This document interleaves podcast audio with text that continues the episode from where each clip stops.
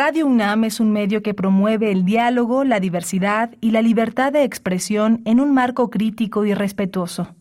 Los comentarios expresados a lo largo de su programación reflejan la opinión de quien los emite, mas no de la radiodifusora. Radio UNAM presenta Prisma RU. Una mirada universitaria sobre los acontecimientos actuales. Prisma RU. Relatamos al mundo.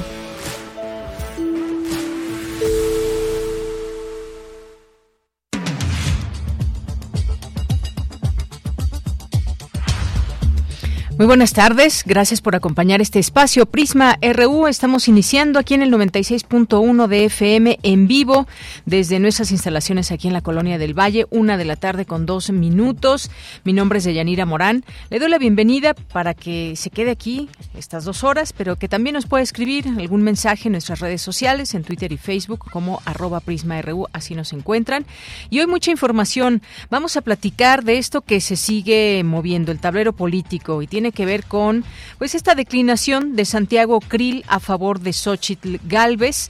El día de ayer, a través de un video, dio a conocer pues su postura en torno a lo que está sucediendo, así que se quedan en este frente amplio aún Xochitl Galvez y Beatriz Paredes. Alguna de las dos será quien encabece a esta oposición que dará batalla por el otro lado a alguna de las personas que están compitiendo ahí en Morena, con todo y lo que está sucediendo también en Morena, estos señalamientos que hiciera el canciller Marcelo Ebrard eh, sobre pues este los beneficios o estas personas que estarían trabajando a favor de a favor de Claudia Sheinbaum. Así que vamos a platicar sobre esto, qué significa o cuáles son las señales que se van lanzando y vamos a platicar con Salvador Mora Velázquez, él es maestro en estudios políticos y sociales de la UNAM y académico de la Facultad de Ciencias Políticas y Sociales.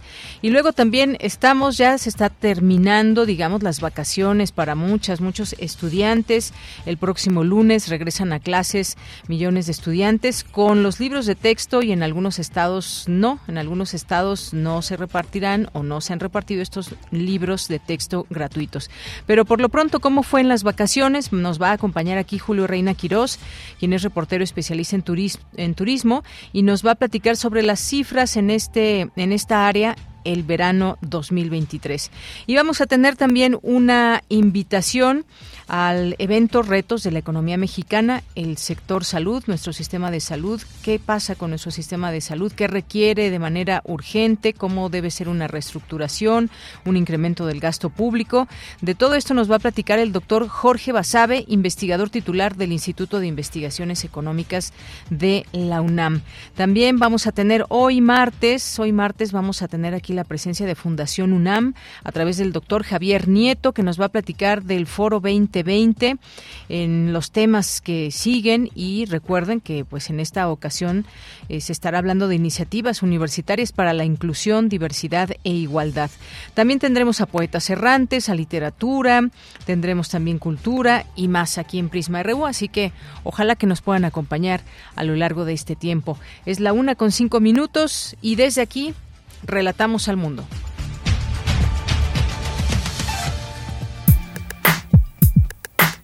Relatamos al mundo. Relatamos al mundo.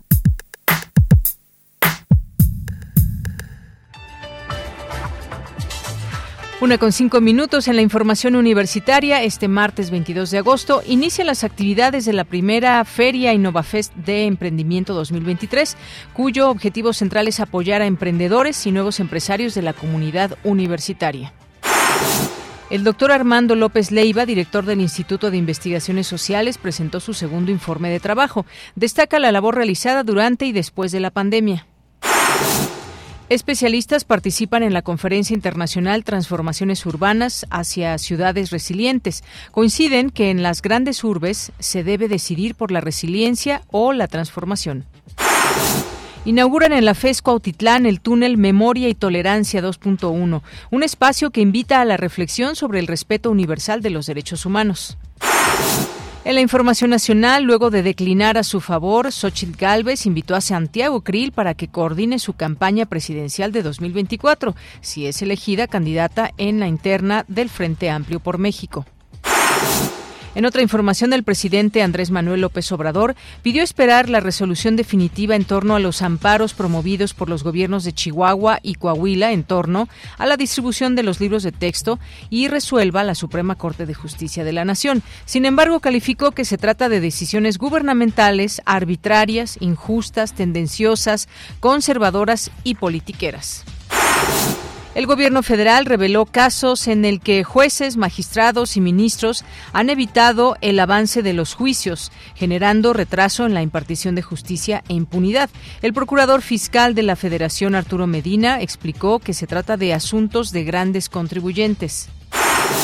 En la información internacional, Joe Biden recorrió la zona devastada por el incendio en Maui, allá en Hawái. Prometió a los damnificados que su gobierno no los abandonará. El primer vuelo comercial internacional de Corea del Norte llegó este martes a Pekín, en un momento en que Pyongyang flexibiliza el cierre de sus fronteras decretado por la pandemia de COVID-19 tres años después. Corea del Norte cerró sus fronteras, recordemos, a inicios de 2023 en respuesta al virus y hasta las últimas semanas no había mostrado señales de apertura. Hoy en la UNAM, ¿qué hacer? ¿Qué escuchar? y a dónde ir. Te recomendamos el material sonoro de la serie radiofónica Voces de la Casa, selección de fragmentos de los programas históricos que resguarda la fonoteca Alejandro Gómez Arias de Radio UNAM. La serie ofrece una muestra de las personalidades que han colaborado en nuestra emisora, cuyas voces constituyen la mayor riqueza de este acervo sonoro de la universidad. Entre otras, este mes de agosto escucharemos las voces de Ricardo Garibay, Matilde Landeta, Alejandro Aura y Pilar Rioja. El material sonoro de la serie radiofónica Voces de la Casa se transmite de lunes a domingo a lo largo de la programación de nuestra emisora. Como parte del Seminario Permanente de las Ciencias Sociales, Reflexiones del Mundo Contemporáneo, Reconstrucción del Tejido Social y Cultura de Paz, se llevará a cabo la conferencia magistral Inversión para el Desarrollo Social. La cita es hoy, en punto de las 17.30 horas, en la sala 1 del edificio de los Consejos Académicos del Área de Ciencias Sociales, ubicado a un costado de la Dirección General de Atención a la Salud en Ciudad Universitaria. O sigue la transmisión en vivo a través de sus redes sociales. El Instituto de Investigaciones Estéticas de la UNAM organiza la presentación editorial Cartas Barrocas desde Castilla y Andalucía, que contará con la presencia de Angélica Velázquez Guadarrama, Hugo Arciniega y Jaime Cuadriello. Asiste hoy, en punto de las 18.30 horas, a la Casa Universitaria del Libro de la UNAM, ubicada en calle Orizaba número 24, Colonia Roma Norte, en la Ciudad de México. La sala Julián Carrillo de Radio UNAM te invita a la función del montaje Huella, juego coreográfico sobre cómo afrontar una pérdida, bailando ante la adaptación a un cambio, porque no hay que quedarse quieto. Este montaje corre a cargo del grupo de danza contemporánea Escarlata. La función se lleva a cabo todos los martes de agosto, en punto de las 20 horas, en la sala Julián Carrillo de Radio UNAM. La entrada es libre y el aforo limitado.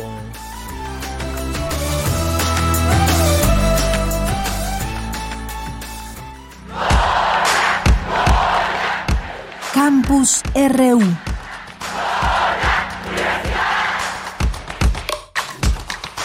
Una de la tarde con 10 minutos y ya entramos a nuestro campus universitario en este día martes. Nos enlazamos con Dulce García porque nos tiene la siguiente información. El doctor Armando López Leiva, quien es director del Instituto de Investigaciones Sociales, presentó su segundo informe de trabajo. Cuéntanos, Dulce, muy buenas tardes, bienvenida, adelante. Así es, Deyanira. Muy buenas tardes a ti al auditorio. Deyanira, como bien lo comentas, el doctor Miguel Armando López Leiva, director del Instituto de Investigaciones Sociales de la UNAM, presentó este segundo informe de trabajo 2022-2023, en donde destacó que uno de los principales retos fue el de enfrentar, eh, el retomar las actividades presenciales de manera paulatina. Dijo que hoy el instituto ha logrado recuperar esta presencialidad de Yanira con adaptaciones imprescindibles para brindar las condiciones sanitarias necesarias y suficientes para salvaguardar la seguridad. Vamos a escucharla. Todos nuestros espacios ya están abiertos para su uso cotidiano y solo nos resta habilitar el de la barra de alimentos, el cual quedará listo aproximadamente en un mes. La comunidad retomó sus actividades presenciales con entusiasmo, recobrando nuestra vida académica. El instituto tiene sus puertas abiertas y ello, en sí mismo, es motivo de alegría para todos y para todas. Deyanira, el doctor Miguel Armando López Leiva destacó que en su primer informe de actividades, el del año pasado, comenzaba él con la mención del centenario del natalicio del doctor Pablo González Casanova y las actividades que se realizarían para conmemorarlo, y que este año se lamenta fuertemente la pérdida del doctor González Casanova. Habló de él como un gran ser humano, un gran científico y humanista y un gran defensor de la igualdad, la justicia y la paz. Detalló que la planta académica del Instituto de Investigaciones Sociales se compone de 95 investigadores, de los cuales 51 son mujeres y 44 hombres. Asimismo, el instituto también cuenta de Yanira con 29 técnicos y técnicas. Escuchemos el detalle que brindó el doctor Miguel Armando López Leiva. El 63.1 de nuestra planta de investigadores tiene más de 60 años. En promedio de edad se ubica en los 62.36 años. En hombres es de 66.57 y en mujeres 58.73. 90 de los y las investigadores tienen doctorado y 5 maestría. La mayoría se encuentra en el nivel y categoría más alta, titular C, seguida de asociado C, son 23. No obstante, si sumamos las tres categorías de titular más los eméritos, una clara mayoría, 71,5.8%, ocupa los niveles y categorías más altos. Y bueno, de mira, el doctor Miguel Armando López Leiva también precisó que el Instituto de Investigaciones Sociales está organizado en siete áreas y 34 líneas de investigación, cuatro de ellas transversales. Añadió que la investigación de esta entidad universitaria se realiza mediante los seminarios institucionales y los proyectos individuales y colectivos, Hoy el instituto cuenta con 29 seminarios, así como con 45 proyectos de investigación concluidos y 238 en proceso. Y en este informe de Yanira también estuvo presente la doctora Guadalupe de Valencia, coordinadora de Humanidades de la UNAM. Ella destacó que el Instituto de Investigaciones Sociales cuenta con una comunidad sumamente activa. Vamos a escucharla. Esta es, sin duda, lo pudimos ver, lo pudimos notar, una comunidad viva, activa, productiva, entusiasta y que corresponde ciertamente a un director imparable como lo es el doctor Miguel Armando López Leiva. Muchas gracias, felicidades. Y bueno, Deyanira, comentarle al auditorio que todo el trabajo de investigación que se realiza en el Instituto de Investigaciones Sociales de la UNAM se encuentra en su biblioteca y que esta biblioteca cuenta con un repositorio digital que cada vez crece más y que hoy, por ejemplo, tiene ya 174 libros en formato PDF. Y hay que decirle, Yanira, que estos libros tienen ya un número de descargas de 1.270.370. Esa información. Bien, pues Dulce, muchísimas gracias. Gracias por esta información y muy buenas tardes. Gracias a ti, muy buenas tardes.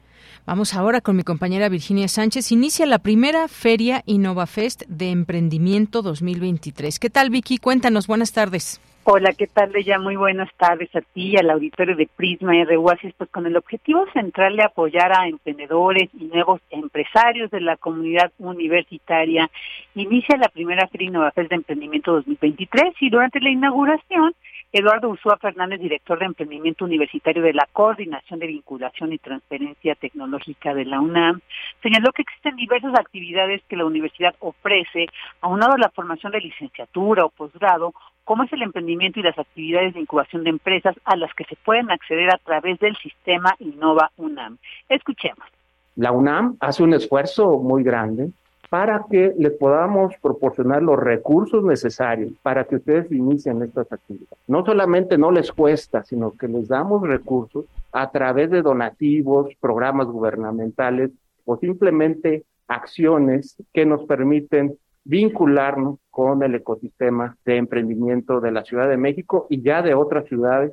En tanto, Fernando Macedo Chagoya, director de la Facultad de Estudios Superiores Aragón, aseguró que las condiciones e inquietudes que se siembran, como en esta feria en el transcurso de la formación profesional, pueden convertirse en oportunidades de vida. Escuchemos Afortunadamente tenemos la posibilidad de estar en un contexto muy diverso, donde tienen la posibilidad de interactuar con los diferentes tipos de personas, con muchas formas de pensar. Y en el caso de nuestras facultades, al ser multidisciplinarias, esto es muchísimo más enriquecedor porque tenemos diferentes áreas del conocimiento en esa interacción, lo cual abre un sinnúmero de oportunidades para innovar. Y es ahí donde está el camino, el presentar o generar propuestas nuevas de valor que permitan abrir nuevos mercados y, por supuesto, generar mejor condiciones para el entorno donde ustedes se encuentran ubicados. Por su parte, Manuel Martínez, justo director de la FESA Catlán, resaltó la importancia de cambiar el paradigma que en las universidades públicas se forman profesionistas solo para buscar trabajo y no para generarlo. Escuchemos lo que dijo. Pero para eso hay que cambiar la mentalidad, hay que hacer todo lo posible para que ustedes se convenzan que pueden ser realmente emprendedores, emprendedores en cada una de sus áreas. Ustedes no tienen por qué buscar trabajo, sino ustedes tienen la posibilidad de crear trabajo de convertirse en innovadores, de convertirse en desarrolladores, de convertirse finalmente en la gente que emprenda para poder hacer que los demás tengan trabajo en esta inauguración también estuvieron presentes María del Coro Arismendi Arriaga y Vicente de Jesús Hernández Abad, directores de la FES Iztacala y de la FES Zaragoza respectivamente, quienes destacaron la importancia de esta primera Feria InnovaFest de Emprendimiento 2023 para hacer crecer este concepto en todas las FES y toda la universidad, donde aseguraron surgen las grandes ideas de desarrollo y emprendimiento. Esta es la información. Bien, Vicky, muchas gracias. Buenas tardes. Muy buenas tardes. Pues ahí este tema, esta feria importante, InnovaFest, emprendedores, innovadores, abre nuevas oportunidades, propuestas y sobre todo esto que decía también este doctor, cambiar el paradigma, cómo se van preparando a las y los estudiantes desde las aulas en estos temas cuando pues hay cosas a través de las cuales pueden emprender y a lo largo de su carrera pues también a través de estos espacios pueden generar pues cuestiones que puedan ayudarles en su vida profesional. Vamos ahora con eh, Cindy Pérez Ramírez, inauguran en la FESCO Autitlán el túnel Memoria y Tolerancia 2.1. Cuéntanos Cindy, muy buenas tardes. ¿Qué tal, Deyanira? Es un gusto saludarte a ti y al auditorio. El objetivo del túnel Memoria y Tolerancia 2.1, presentado por la Dirección General de Atención a la Comunidad de la UNAM, en conjunto con el Museo Memoria y Tolerancia, es convocar a los miembros de la comunidad universitaria a examinar los perjuicios históricos ocasionados por el genocidio. Al mismo tiempo, busca estimular una contemplación profunda acerca de los valores relacionados con la paz, el respeto y los derechos humanos.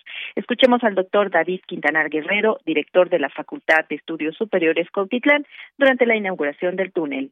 Esta es una remembranza de lo que, pues, de nuestro pasado, de lo que no se debe repetir, de las historias que fueron determinantes en la, eh, muchas veces terminaron en, guerras mundiales, en procesos muy destructivos y bueno, pues evidentemente hay que recordarlos para no cometer estos mismos errores, ¿no? que debemos de vivir en una igualdad de todo tipo, de género y sobre todo de eh, una libertad de, expresión y una libertad de, eh, pues de todas las manifestaciones que se puedan dar. Y sobre todo, pues como siempre, gozar de una autonomía en la universidad que nos permite hacer este tipo de eh, eventos y de manifestar este tipo de situaciones. En tanto, la directora general de Atención a la Comunidad de la UNAM, la maestra Mireya Ima Kisper, destacó que la memoria desempeña un papel crucial al evitar la repetición de errores pasados, instándonos a la reflexión y a la pausa antes de actuar. Pensar en lo individual, como persona que estoy haciendo, pero sobre todo como colectivo en qué apoyamos, qué es, cuáles son las cosas que realmente nos importan, cuáles son las que realmente son importantes para la colectividad. Y no solo la de nuestro, nuestra casa, nuestro salón, nuestros compañeros de la FES, de las otras FES, no, de todos. Eh, lo que nos dice es que cuando la humanidad se ha deshumanizado, han sido los peores momentos de la historia. Yanira, el túnel contiene tanto contenido informativo como visual, tanto en su interior como en el exterior. En este espacio se ofrece un registro histórico de los genocidios ocurridos en los últimos 70 años. Además, se proporcionan detalles acerca de diversas problemáticas como discriminación, violencia de género, feminicidios, racismo, situaciones que afectan a la población LGBTIQ, así como las condiciones en las que se encuentran las personas con discapacidad y las personas de edad avanzada. Este es mi reporte. Bien, pues muchas gracias, Cindy. Buenas tardes. Continuamos. Tu opinión es muy importante. Escríbenos al correo electrónico prisma.radiounam@gmail.com. Una de la tarde con 21 minutos. Ayer se dio a conocer esta información acerca de que Santiago Krill declina, declinó a favor de Xochitl Galvez y también se reveló que hay una carta donde exgobernadores del PAN pidieron, le pidieron esto a Santiago Krill, una carta difundida en redes sociales que revela que exgobernadores del PAN le hicieron esta petición a Santiago Krill para eh, pues favorecer a Xochitl Galvez en este proceso de cara a las elecciones 2024, según lo que se reveló en esta carta por medio de redes sociales, se dio a conocer eso y pues hablemos de ello, esto que implica y quedarían dos mujeres en esta contienda por el Frente Amplio Progresista y del otro lado pues también está a lo que dicen estas encuestas eh, que han eh, pues en los resultados se ha visto que Claudia Sheinbaum encabeza estas encuestas como preferencia y que en segundo lugar está hasta el momento Marcelo Ebrard. Pero todo esto es parte de ese escenario que se viene para 2024 y que ya pronto en algunos días pues se conocerá finalmente quién encabece a cada una a cada uno de estos tanto del Frente Amplio Progresista como en el caso de Morena quien encabece los trabajos de la cuarta transformación.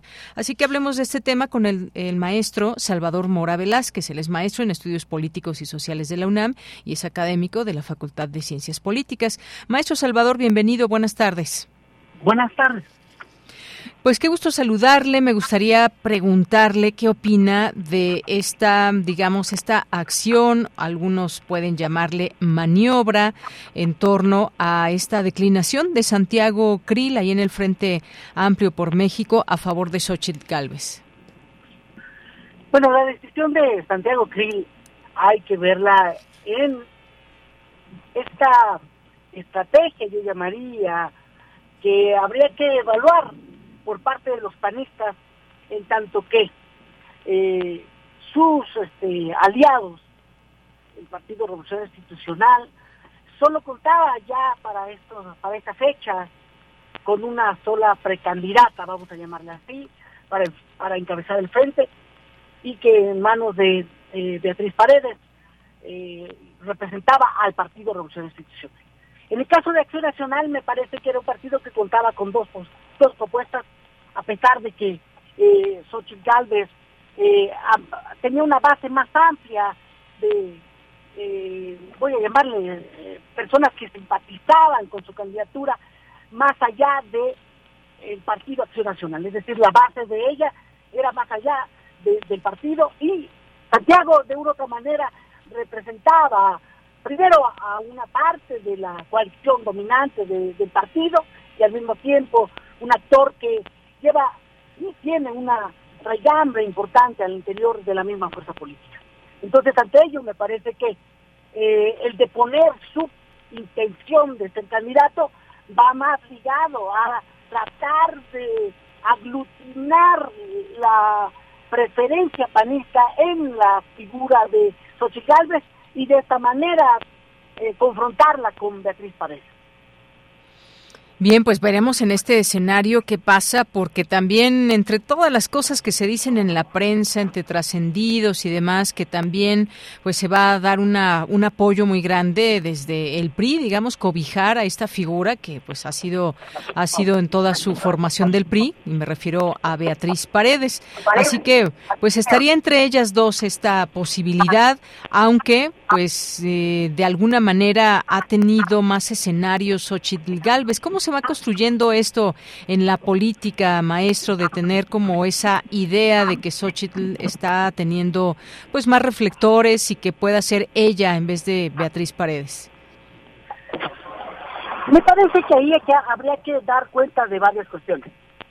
Una de las más importantes es advertir eh, la confrontación que el presidente de la República eh, fue configurando con eh, o contra Beatriz, este, Xochitl Gálvez, necesariamente nos está reflejando una, una preocupación real de una candidata o perfil de candidata que trae primero una ruptura o una propuesta bastante clara de oposición a el discurso del presidente de la República y lo que significa la 4 Bajo ello me parece que eh, su figura encontró un asidero dentro de redes sociales con, un perfil de población que es muy claro advertir su eh, eh, no filiación partidista tanto con el PRI como con el PAN y eso evidentemente fue perfilando la posibilidad de una candidata que bien podemos ligar con, con ciertos núcleos de población que no necesariamente están movilizadas por los partidos políticos. Y ese elemento fue generando un entorno muy favorable para Xochitl Gálvez y al mismo tiempo una, una política que ha sabido eh, confrontar y tener una, una postura ante los embates que desde diversas esferas de el oficialismo, voy a llamarle, en tanto gobierno y en tanto partido político Morena, han presentado ante su imagen y su propuesta. Muy bien, bueno, pues eso es parte de lo que tenemos. Eh, en esta carta, exmandatarios le señalaban que los números que todos conocen indican que Xochitl Gálvez quien cuenta con la mayoría de las preferencias y por eso llaman a cerrar filas en torno a este objetivo de asegurar el triunfo, eh, no solo en este proceso del Frente Amplio por México, sino en las elecciones de 2024, tomando en cuenta el escenario que también del otro lado se está llevando a cabo y que también hay varios, eh, varias posibilidades hasta el momento aunque dos más reales, que son Marcelo Ebrard o Claudia Sheinbaum. ¿Cómo se estaría, digamos, eh, preparando este frente para enfrentar a quien hasta el momento y en las en las encuestas diversas, pues eh, tendría pues todavía una gran ventaja, que es el caso de Morena? ¿Cómo se preparan desde el frente? Eh, si se pueden revertir estas cifras o no, qué es lo que puede haber en los distintos escenarios políticos posibles, eh, maestro. Mira, yo creo que ahí habría que dar cuenta eh, la gran fuerza de, de Morena deviene necesariamente de la evaluación de la gestión tanto estatal como federal.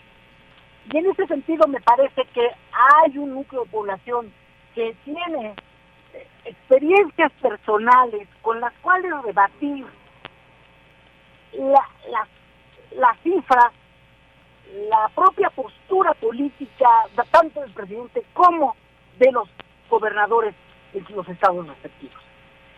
Ahí yo creo que habría que dar cuenta que tanto la oposición puede nuclear y al mismo tiempo presentar un discurso alternativo en el cual se evidencie primero sobresalir del debate en el cual el presidente de la República metió al país a partir de 2018 el elemento de la corrupción, el elemento de vamos a trastocar todo el pasado porque el pasado está mal. Y creo que en ese sentido habrá que dar cuenta que el momento político que vivimos en el país va a requerir no solamente recetas fáciles, de ahí la oposición tendrá que ofertar un proyecto político de unidad, un proyecto político que logre llamar a las urnas a un núcleo de población que necesariamente se niegan a participar en las políticas partidistas. En ese sentido podría decir, la necesidad de buscar a la sociedad civil no organizada y a la misma sociedad civil organizada es una es una estrategia necesaria para la oposición que, que está eh, vinculada tanto en PAN, PRI, PRD, y que necesariamente requiere incluso aperturar sus candidaturas para cargos de representación popular y al mismo tiempo ofertar una, una agenda tan diversa y plural que pueda verse reflejado toda esa agenda que necesariamente la 4T como discurso ha eh, eh, negado por una parte y al mismo tiempo descalificado por la otra. Y creo que en ese sentido hay un país más diverso, más allá de la 4T, y que necesariamente la oposición panista, perredista y priista tendrán que ser muy sensibles a retomarla, porque me parece que el discurso de estas tres fuerzas políticas está demasiado anquilosado y toda y todo su discurso se basa en simplemente mostrarse como una alternativa política, sin dar cuenta que hay elementos sociales, que hay elementos culturales, que hay elementos de, de defensa y protección de derechos de la población que hoy han sido lastimados.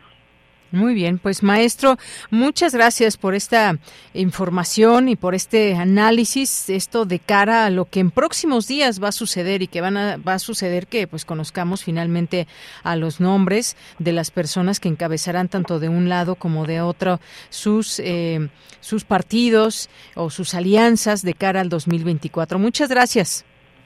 Te agradezco mucho, doña hasta luego, doctor. Gracias a usted, maestro Salvador Mora Velázquez, maestro en estudios políticos y sociales, profesor de la Facultad de Ciencias Políticas y Sociales de la UNAM. Pues ahí está este escenario en el que se van moviendo piezas y algo que dicen ya se esperaba lo que haría Santiago Krill, finalmente, pues hacerlo de una manera formal, declinar a favor de Xochitl Galvez. Pero ¿qué es lo que decía esta o lo que dice esta carta, esta misiva de parte de exgobernadores eh, del PAN? Bueno, pues dice dice así, los que firmamos esta carta somos tus amigos desde, desde, hace muchos años, somos tus compañeros de luchas e ideales y juntos hemos trabajado en el PAN por un México mejor. Hemos compartido triunfos y derrotas siempre con la alegría de haber dado lo más, eh, lo más que podemos por las causas que abrazamos. Siempre nos hemos hablado con la verdad.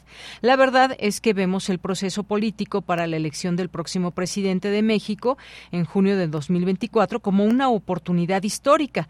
La verdad es que la estrategia la estrategia definida en el Frente Amplio ha resultado ser eficaz y exitosa.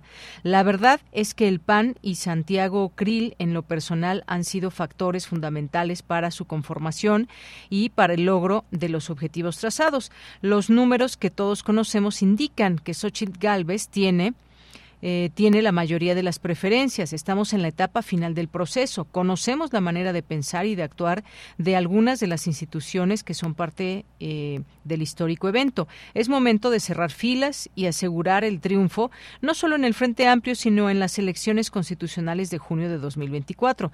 Tú conoces perfectamente, Santiago, los riesgos y las oportunidades. Con la amistad y confianza que nos dan las batallas que juntos hemos dado, es que pedimos ahora que decline a favor de, en favor de Xochitl Galvez tu noble y legítima aspiración. Te lo pedimos porque conocemos tu altura de miras y tu generosidad ante el reto que nos plantea el futuro de nuestra patria. Sabemos que la decisión que tomes será siempre por el bien de México. Finalmente, tus amigos exgobernadores, aunque no vienen nombres y demás. Pues ahí este movimiento importante el cual se analiza hoy y en el que pues bueno evidentemente muchas voces dicen de nueva cuenta se tiene que bajar Santiago Krill y de nueva cuenta pues una derrota por llamarlo de alguna manera ante este escenario en donde las cosas se irán poniendo cada vez más eh, intensas en el sentido de esta pues esta disputa quizás y lo que vendrá todavía las precampañas las campañas y más. Así que nos vamos preparando con estos mensajes mensajes claros que se van dando de distintos grupos al interior del PAN y además pues conocer Xochitl Galvez que no está afiliada al PAN sin embargo pues eh, eh, es senadora por esta eh, por esta fuerza política y además pues encabezada también por el PAN ahora en estos trabajos para para que sea ella quien en todo caso eh, encabece todos estos trabajos del frente, pues no ha tenido, digamos, toda esta ideología que tiene el PAN por tradición en temas como el aborto, en algunos eh, temas también que se ha expresado, que rompería, digamos, con esa ideología tan, digamos, tan tan claramente que se ve en el PAN.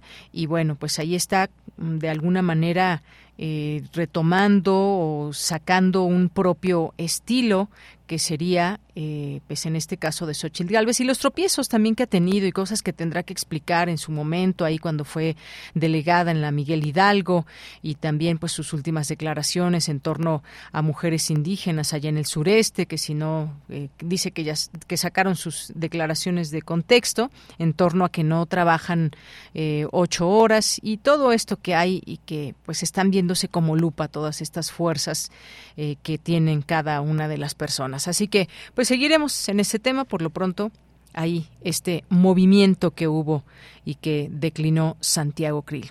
Continuamos. Porque tu opinión es importante, escríbenos al correo electrónico prisma.radiounam@gmail.com. Una de la tarde con 36 minutos. Vamos a platicar con el doctor Jorge Basabe. Él es investigador titular del Instituto de Investigaciones Económicas, maestro en Economía de la Facultad de Economía y coordinador de Retos de la Economía Mexicana, el sector salud. Doctor Jorge Basabe, un gusto saludarle. Muy buenas tardes. Hola, muy buenas tardes. Muchas gracias por, por permitir, permitirnos difundir este seminario del Instituto de Investigaciones Económicas en tu programa. Pues sí, claro que sí. Aquí abrimos este espacio necesario, además importante, que se den a conocer estos distintos trabajos que se hacen desde nuestra universidad. Pues cuéntenos eh, acerca de este evento que próximamente estará y que invitamos, bueno, mañana, mañana ya comienza y que invitamos a nuestro público. ¿De qué trata? ¿Qué nos podemos encontrar, doctor? Así es. Bueno, el tema que, decidimos que debíamos de tratar este año nuestro seminario, que es un seminario tradicional del instituto, ya es, es la vigésima novena edición del mismo. Eh, decidimos que uno de los temas más importantes de, como un reto para nuestra economía es el del sector salud. Creo que, bueno, cada uno de nosotros bastaría con la experiencia personal que tuvimos con estos tres años de encierro por el COVID-19 y todos eh, supimos algún eh, caso desgraciadamente de fallecimiento o de enfermedad prolongada por, por el COVID, eh, para darnos cuenta de la importancia del tema. Pero, pero esto va más allá. Los datos que nos dejó esta coyuntura en nuestro país fueron muy impresionantes. Bueno, entre otros, se habla de más de 600 mil fallecidos, por las cifras que hay encima de los promedios anuales de fallecimientos por otras causas. Fuimos el país con más personal del sector eh, salud que falleciera también, pero, pero las tendencias del deterioro de nuestro sistema de salud desde hace más de 20 años son muy preocupantes porque son a la baja, son muy contundentes en el deterioro y eh, eh, en esta administración no han mejorado, si acaso en alguno que otro eh, rubro, pero muy más bien tienden a, quedarse estancadas, pero sobre todo a, deteriorarse, y se han tomado algunas decisiones malas con criterios más bien políticos sobre el sector salud. Entonces, es indispensable, nos pareció, abordar el tema, debatirlo, y este seminario, eh, que es un evento académico, pero en donde invitamos también a profesionales de la salud, eh, del sector académico, del sector público, del sector eh, privado, pues lo convertimos en un seminario muy plural, muy diverso, que pensamos que vamos a abordar tema, un tema de forma este, muy seria y profunda, eh, para todos los que puedan asistir al, al seminario en forma en forma directa, en forma presencial en el auditorio del instituto o que nos puedan seguir por YouTube que va a ser transmitido también en forma virtual. Bien, doctor, muchas gracias. Pues sí, un sector muy importante, todo esto que se liga la economía con la salud. Cuando hablamos de temas económicos, eh, pues vemos todo esto que está pasando en la economía mexicana, por ejemplo, el mundo. Pero cuando hablamos también de esta parte que tiene que ver con la salud, pues sin, sin duda alguna tenemos que hablar de, eh, pues de presupuesto, de cómo nuestro sistema de salud tiene distintos requerimientos, algunos de ellos urgentes, eh, el gasto público eh, pues toda esta inversión que debe mirarse a largo plazo en la salud de todos los mexicanos. Creo que hubo muchas lecciones cuando sucedió todo esto de la pandemia, que pues a muchos gobiernos el sistema de salud se, se vio rebasado y bueno, pues son, son temas que serán abordados por especialistas, exfuncionarios del más alto nivel en este seminario que dura dos días, 23 y 24 de agosto. Ya nos decía usted que será de manera presencial, pero también habrá una transmisión a través de YouTube. ¿Quiénes participan? Que nos pueda dar algunos nombres que participan en este seminario, doctor. Mire, tenemos, tenemos en este seminario a dos exsecretarios de salud. Participarán el doctor José Narro, que además es un uh, ex rector de nuestra universidad. Participará también, él participa en la primer mesa del día de mañana. En, la, en otra mesa del día jueves participa también el doctor Salomón Chertorivsky, que también es un exsecretario de, de salud.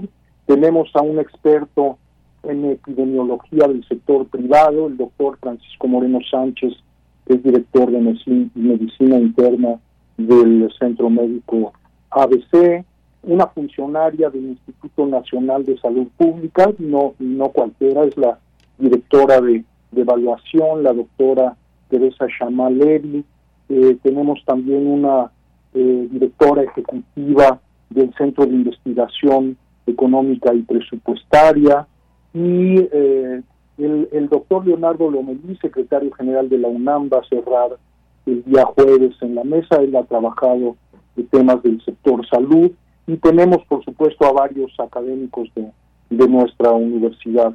Eh, en dos eh, casos nos van, van a participar por cuestiones de su agenda eh, de forma virtual por Zoom, pero por supuesto el resto estarán de manera presencial miércoles y jueves de 10 a 2 de la tarde, los dos días. Bien, pues ahí está, dejamos esta invitación para todas, todos los que nos están escuchando. Repetimos del 10, eh, de 10 de la mañana a 3 de la tarde, 23 y 24 de agosto, en el auditorio Ricardo Torres Gaitán del Instituto de Investigaciones Económicas. O por otra parte, está la transmisión a través del canal de YouTube, que también pueden seguir ahí, que es del IIS, que es el IEC, Instituto de Investigaciones Económicas. Así que, pues, algo más que usted quiera agregar, doctor. Pues eh, no, nada más esta invitación eh, a que a que eh, asistan de cualquiera de las dos formas a este seminario y recordarles que bueno estamos en nuestro en nuestro país muy por debajo de las recomendaciones de gasto en salud con relación al PIB o de gasto público con relación al PIB, muy por debajo, menos de la mitad de las recomendaciones de la Organización Mundial de la Salud. Así que el debate va a ser interesante y por supuesto, como en todos nuestros seminarios, eh, los ponentes van a hacer propuestas para, para mejorar y afrontar estos problemas al final de sus exposiciones. Muy bien, bueno, pues le quiero agradecer mucho esta invitación, que nos hable de este seminario y con gusto pues también lo atenderemos en cuanto a cobertura, en cuanto a conocer también estos detalles que desde estos especialistas se dan a conocer en estos en estos temas. Doctor Jorge Basabe, muchas gracias. Muchas gracias. Hasta luego. Buenas tardes. Hasta luego, muy buenas tardes. El doctor Jorge Basabe es investigador, titular del Instituto de Investigaciones Económicas, es maestro en Economía en la Facultad de Economía y coordinador de este evento. Continuamos. Prisma RU. Relatamos al mundo.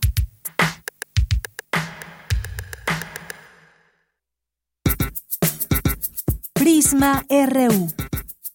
Relatamos al mundo.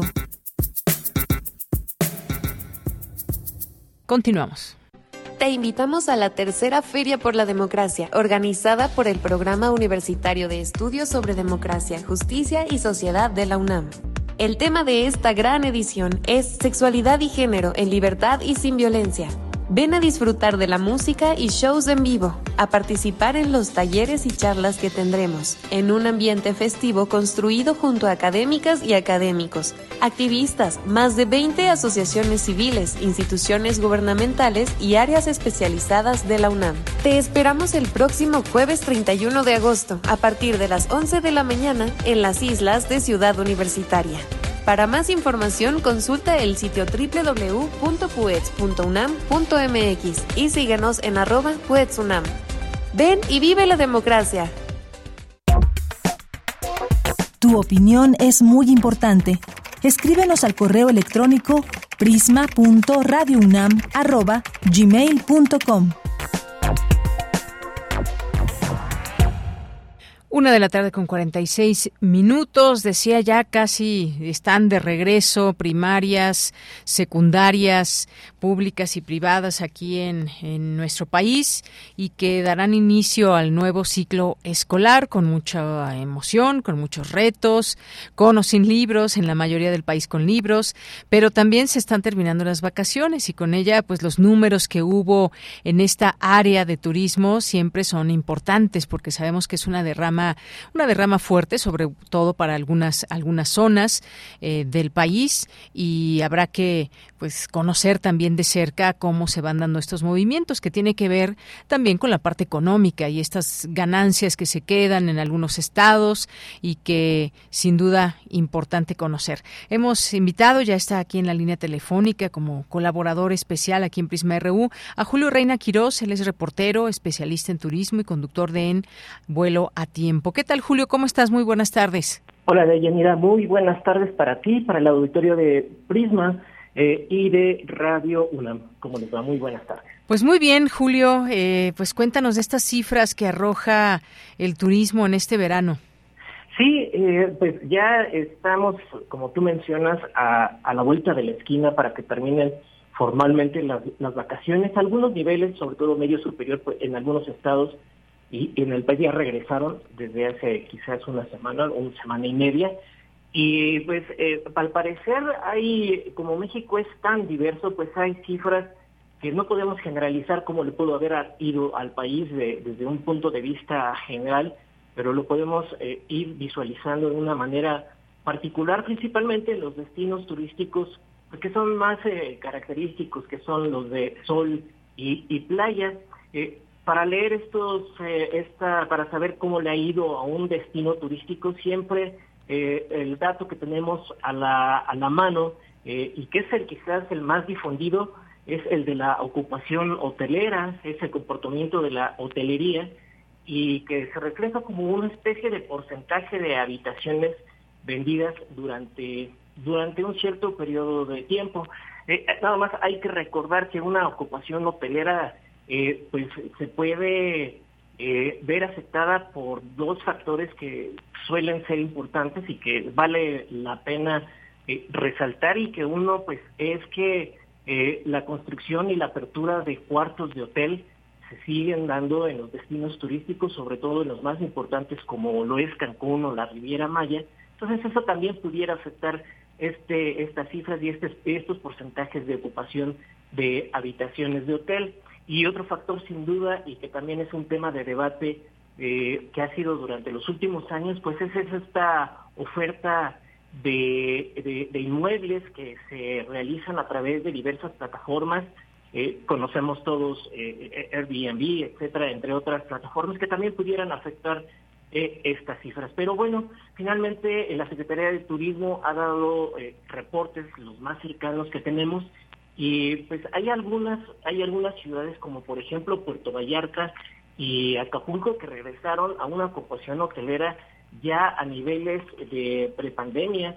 Eh, por ejemplo, el caso de Puerto Vallarta llegó a un 74% de ocupación hotelera y en el caso de Acapulco tuvo una ocupación de 61%. Entonces, eh, comparado con 2019, que es, digamos, el, punto base para comparar cómo se ha estado evolucionando el turismo, pues es, son cifras bastante positivas. En el caso de, de Cancún también llegó a un 77%, casi el 80% a fines de, de julio, que es finalmente el mes más fuerte dentro de la temporada de verano y en otros eh, destinos como por ejemplo de Los Cabos, eh, curiosamente se siguió manteniendo en un nivel de 80% al cierre de, julio. Es casi la misma cifra eh, similar a 2019 e incluso el, año pasado.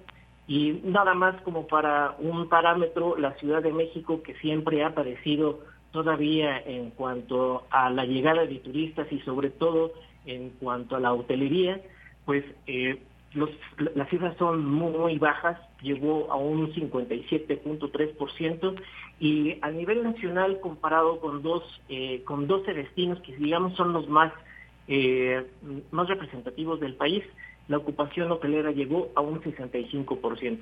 Finalmente los turistas pues ya llegará eh, llegarán otras cifras desagregadas, cuántos turistas internacionales llegaron a aeropuertos que también es un dato muy importante.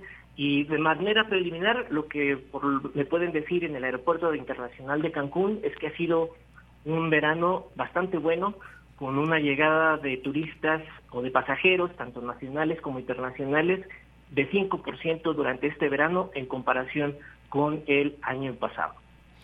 Bien, pues interesantes estos estos datos, decías este último de Cancún que como lo hemos dicho en otros momentos vende por sí solo esa esa bella playa y toda esta zona, digamos, del Caribe mexicano o esta zona específicamente en Quintana Roo, que incluye Cancún, Playa del Carmen, Tulum y algunas otras zonas, incluso hasta más allá llegar a, Bacalar, por ejemplo, eh, a Majagual, y un poco analizando, un poco mirando, echando esta mirada a lo que será próximamente la posibilidad de hacer este recorrido en un tren que está por inaugurarse, me refiero al tren Maya, los avances que se han dado. Eh, ¿Cómo crees que pueda impactar desde tu punto de vista para generar aún más, aún más eh, turismo y no solamente en esta zona de Cancún, porque va a pasar por varios estados, quizás estados que no tengan no, o no estén muy altos en temas o en cifras de turismo y me refiero, por ejemplo, el caso de, Campeche, por poner solo un ejemplo, Julio. Sí, totalmente eh, de acuerdo. Fíjate que hay algo interesante de Yanira en el caso del Caribe mexicano y esta expansión que vive la Riviera Maya. La Riviera Maya está considerada, eh, por ponerlo, eh, por decirlo geográficamente, es a, partir de Playa del Carmen hacia el sur del estado. Y pues ya la Riviera Maya, toda esa zona de lo que es eh, Playa del Carmen, como tú mencionabas, este, la parte, lo que es de Tulum, eh, ya toda esa zona ya incluso está rebasando prácticamente en oferta de cuartos de hotel. Eh, en algún momento se llegó a mencionar que la Riviera Maya cuenta ya con 50 mil, más de 50 mil habitaciones, mientras que Cancún apenas estaba llegando a 45 mil. Entonces, sí es un dato muy, muy eh, relevante el hecho de que el, sur de Quintana Roo se está expandiendo en cuanto a oferta turística y bueno, pues ahí el tren Maya, como tú mencionas, va a tener un punto fundamental y aparte, eh, si el tren Maya no fuera suficiente, pues lo que puede detonar puede ser el, el aeropuerto que está construyendo el ejército en Tulum, porque muchos de los turistas internacionales, eh, los pasajeros, las agencias de viajes, pudieran estar vendiendo eh, sus paquetes de viajes al, al extranjero, en Estados Unidos, en Europa, ya no vuelos hacia el aeropuerto de Cancún, sino al aeropuerto de Tulum, en donde quedarían más cerca los destinos por carretera eh, de Playa del Carmen, eh, como tú mencionas, Bacalar, como estaría también el destino de Tulum.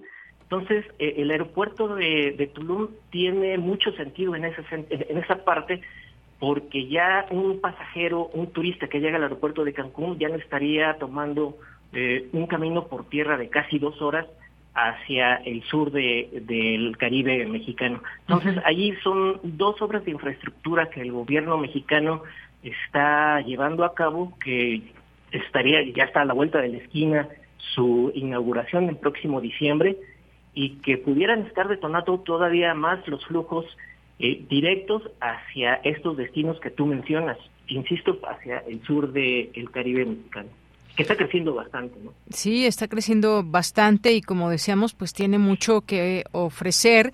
Y ahora también me pregunto con todas estas, bueno, estas obras de infraestructura, por supuesto que esa es la idea, que se generen pues mayor facilidades para el turismo, porque quien quería ir, por ejemplo, a conocer más hacia, más hacia el sur del estado, en el caso de Quintana Roo, pues sí tenía que trasladarse o tiene que trasladarse todavía a través de autobús o rentar un automóvil o alguna de las que es muy caro. Exactamente, muy, muy caro en esta zona federal y que, bueno, tan solo es más de Cancún al aeropuerto, ¿cuánto cobran? Como 500 pesos.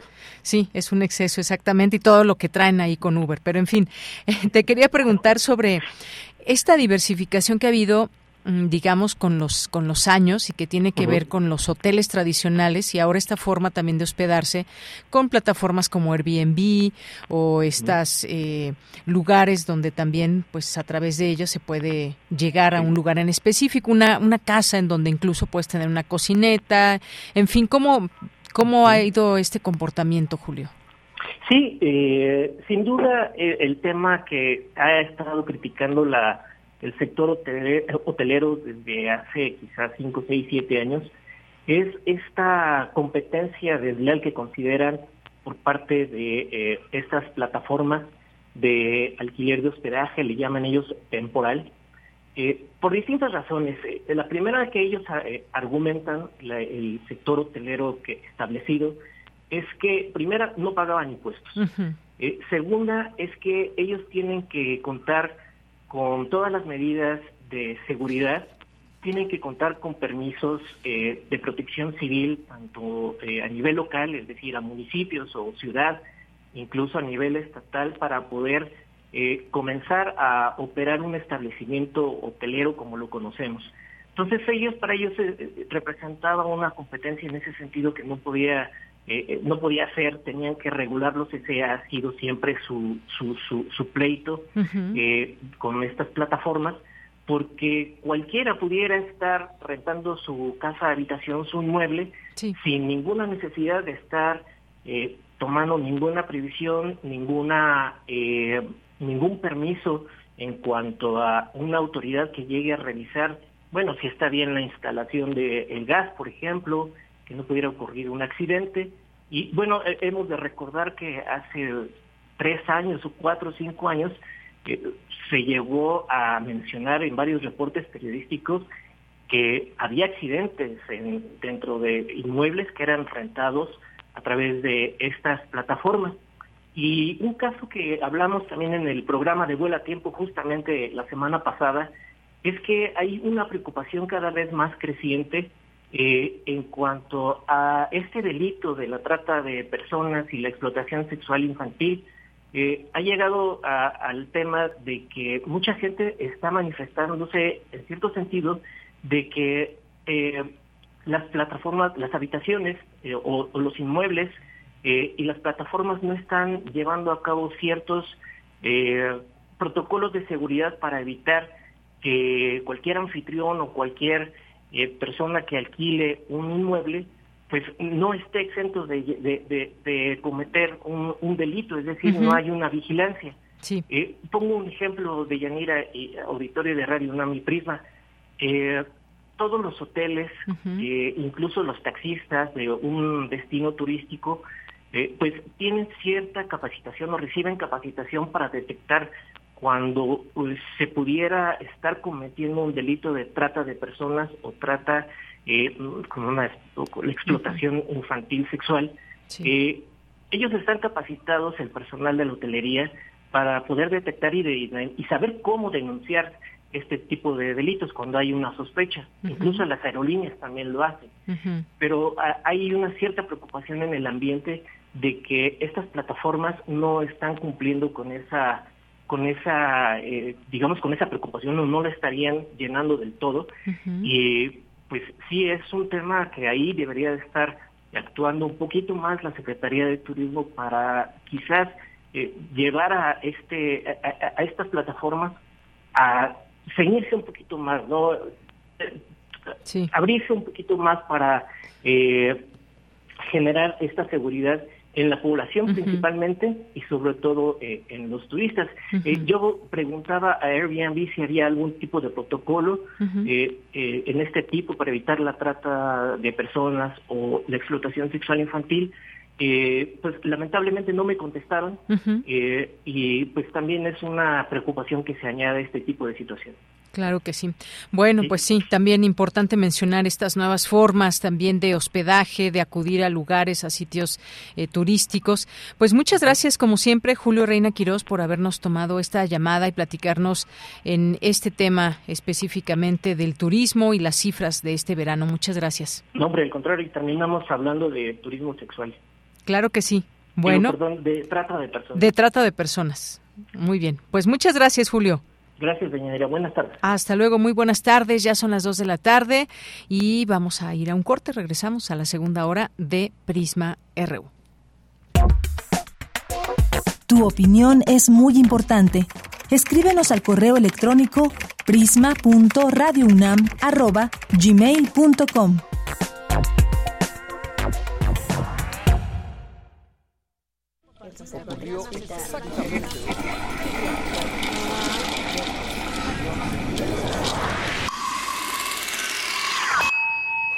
XEUM.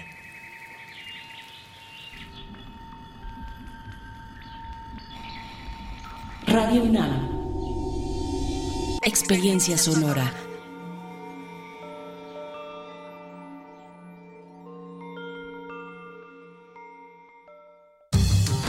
La ciencia que somos. La ciencia que somos. Iberoamérica al aire. Descubre la ciencia que está presente en tu día a día a través de cápsulas, reportajes, entrevistas y reportes en vivo. Viernes de 10 a 11 horas por el 96.1 FM. La ciencia que somos. Iberoamérica al aire. Una coproducción de Radio UNAM y las direcciones de divulgación de la ciencia y de las humanidades.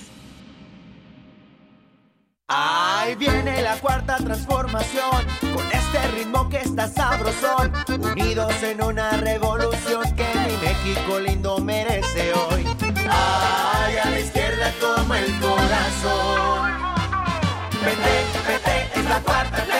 Vete, vete, es la cuarta T. Vete, es la cuarta transformación, porque México merece más. Ay, PT. PT es la 4T. En los menores de edad, el consumo de cualquier droga daña su salud y afecta su crecimiento. Sea la sustancia que sea, vapeadores, tabaco, drogas, ni siquiera una probadita. Su cuerpo sigue en desarrollo y las sustancias adictivas pueden impedirles alcanzar su máximo potencial. Las adicciones alteran el cerebro, esclavizan la mente y el cuerpo. El mensaje es claro. Si te drogas, te dañas. La felicidad que necesitas está en ti, con tu familia, tus amigos y la comunidad. Secretaría de Educación Pública. Gobierno de México. Los ciclos pueden repetirse o renovarse. En Habitare reiteramos el compromiso con el cuidado del ambiente y al mismo tiempo renovamos ideas y acciones para cuidar nuestro planeta. Síguenos todos los lunes a las 16.05 horas por el 96.1 de FM, con los trabajos que realizan las investigadoras e investigadores de nuestra UNAM para ayudar a salvar nuestra casa. Habitare Agenda ambiental inaplazable. El cambio es bueno, pero el cambio de conciencia es fundamental. Radio UNAM. Experiencia sonora.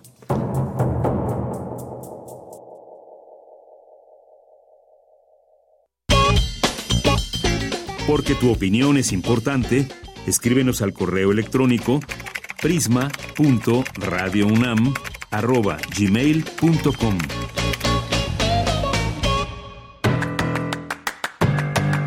Mañana en la UNAM, ¿qué hacer? ¿Qué escuchar? ¿Y a dónde ir?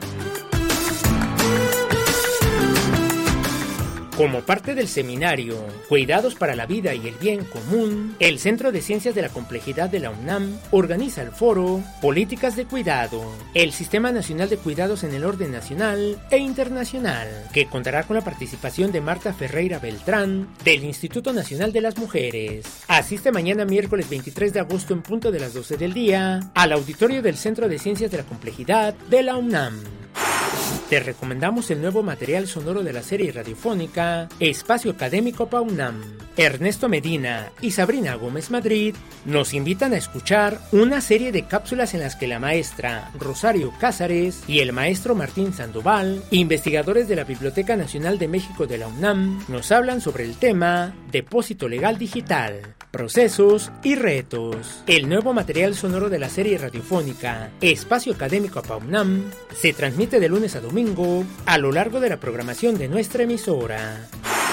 La Escuela Nacional de Lenguas, Lingüística y Traducción de la UNAM organiza la segunda Feria del Empleo, CREC México, en colaboración con la Cámara de Representación Empresarial China en México.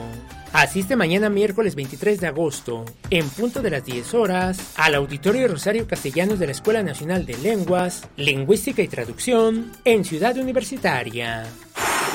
Mañana no te puedes perder la serie radiofónica Cinco Sentidos, Rutas de la Sexualidad más allá de la piel.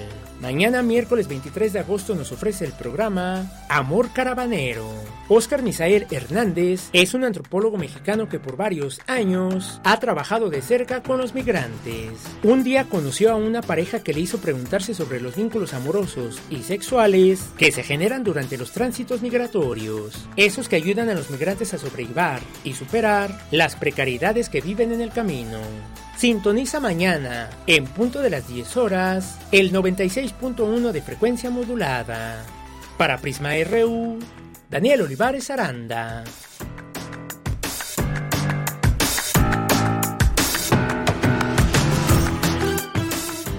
Dos de la tarde con siete minutos, ya estamos de regreso en esta segunda hora de Prisma RU. Acompáñenos, nos resta una hora de información, mucha información que les tendremos y también algunas cosas como esta, esta información más bien ya a nivel nacional, algo que sucedió en la mañanera hoy ahí con el presidente López Obrador y me parece un tema pues bastante interesante. Dice que el titular, eh, dice en la mañanera de este martes el presidente, el titular de la Procuraduría Fiscal de la Federación Arturo Medina, presentó tres casos donde las determinaciones de eh, los togados que han beneficiado a empresas y otros grandes contribuyentes para evitar que cumplan con sus obligaciones fiscales y pagar impuestos, con lo que se podría financiar obras públicas y ampliar programas sociales.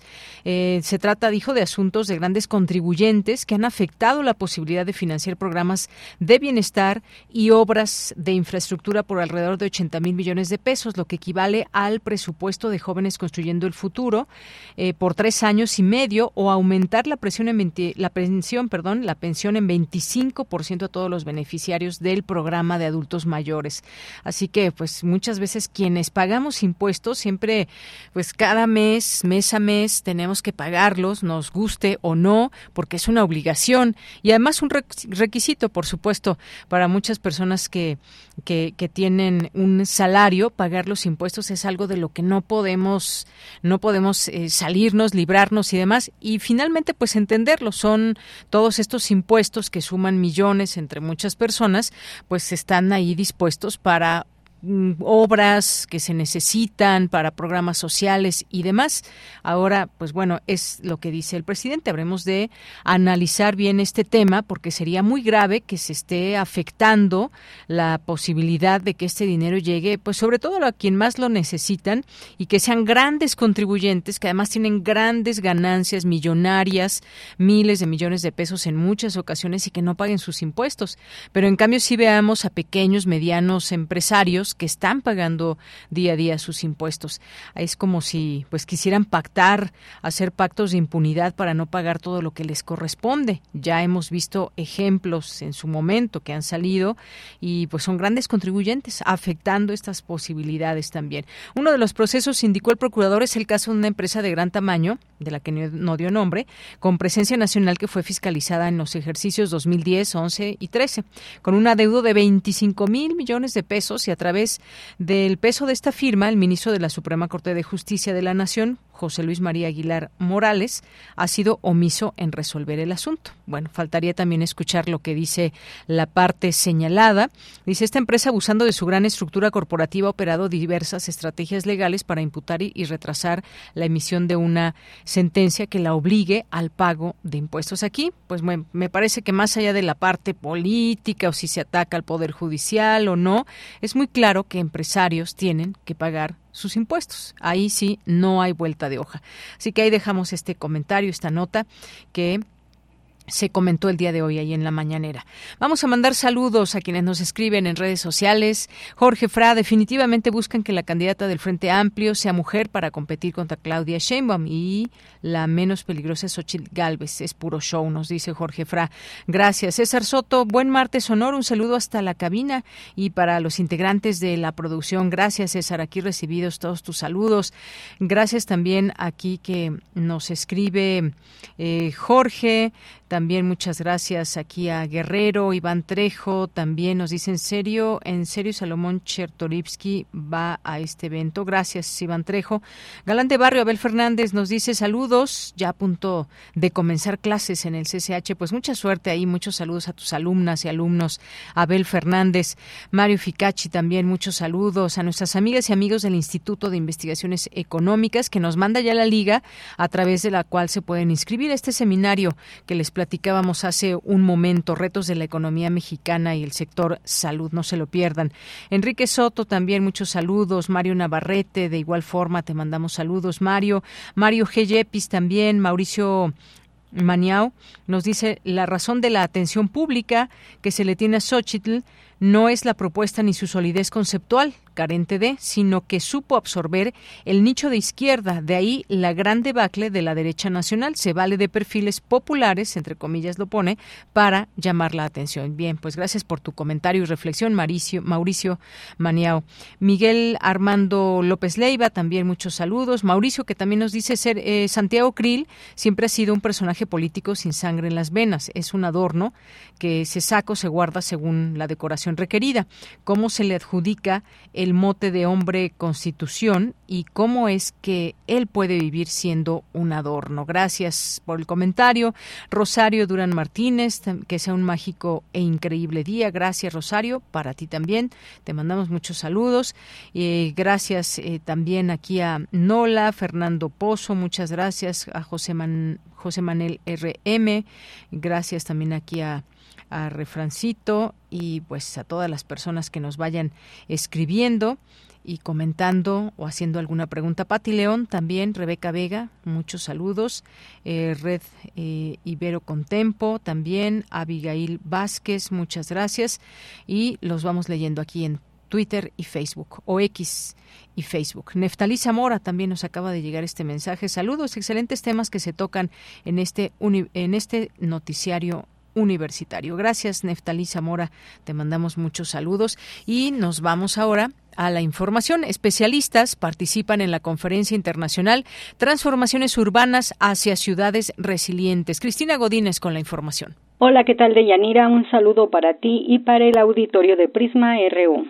En la inauguración de este evento, Gabriela Ríos Granados, secretaria académica de la Coordinación de Humanidades, afirmó que a través de la historia el ser humano ha desarrollado comunidades más grandes, las cuales se han convertido en metrópolis y ocupan amplios espacios que, aunque tienen todo para vivir, no están exentas de problemas a los que puedan escapar las personas.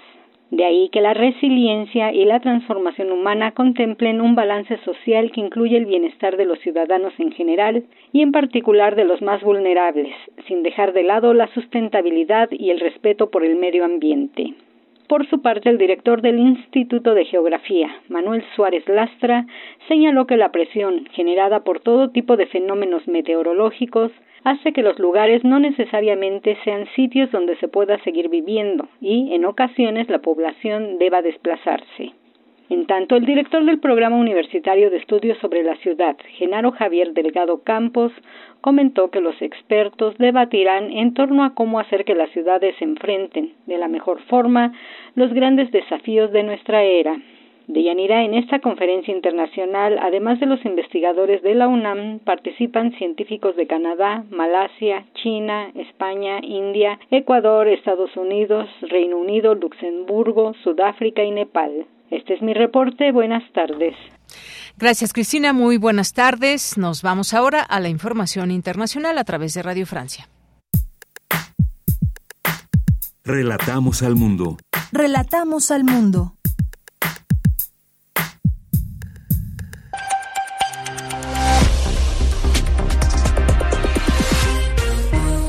Bienvenidos a este flash informativo de Radio Francia Internacional. Valentín Blanc lo hace en los controles. Hoy es martes 22 de agosto y así comenzamos. Andreina Flores. Arrancó hoy en Johannesburgo la cumbre de los BRICS, el grupo que reúne a Brasil, Rusia, India, China y Sudáfrica, un encuentro que tiene a la guerra en Ucrania como telón de fondo. El presidente ruso Vladimir Putin participa por videoconferencia, ya que sobre él pesa un mandato de arresto internacional. Escuchemos al presidente sudafricano Cyril Ramaphosa.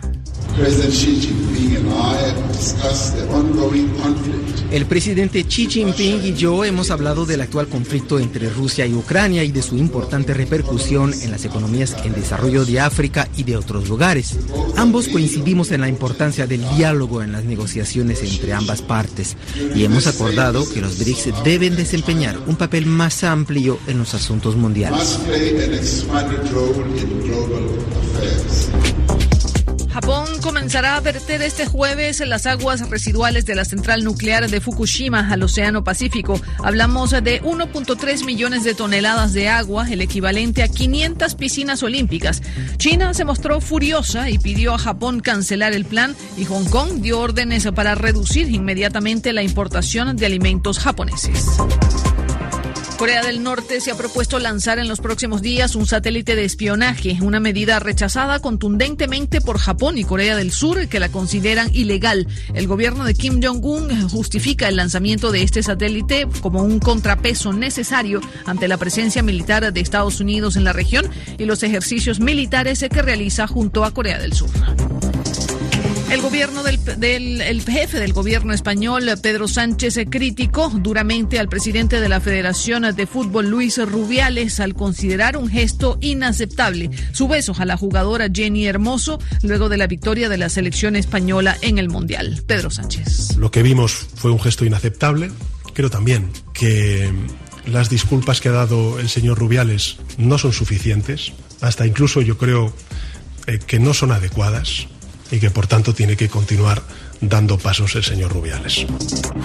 La casa natal de Adolfo Hitler en Austria será transformada en un puesto de policía y un centro de formación en derechos humanos para agentes de la fuerza pública. El próximo 2 de octubre arrancará la renovación arquitectónica luego de 16 años de discusiones entre las autoridades austríacas para tomar la decisión.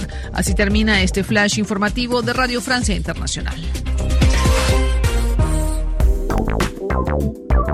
Queremos escuchar tu voz. Síguenos en nuestras redes sociales. En Facebook como Prisma RU y en Twitter como arroba PrismaRU.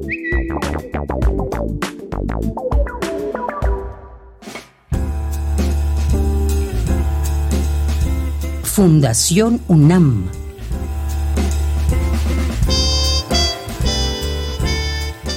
Fundación UNAM y la Universidad Nacional Autónoma de México reafirman su compromiso con la educación en México, inaugurando la décima edición del Foro 2020, un espacio en donde académicos, investigadores y alumnos se reúnen para intercambiar saberes y experiencias enfocadas a explicar y proponer soluciones para el futuro de la educación.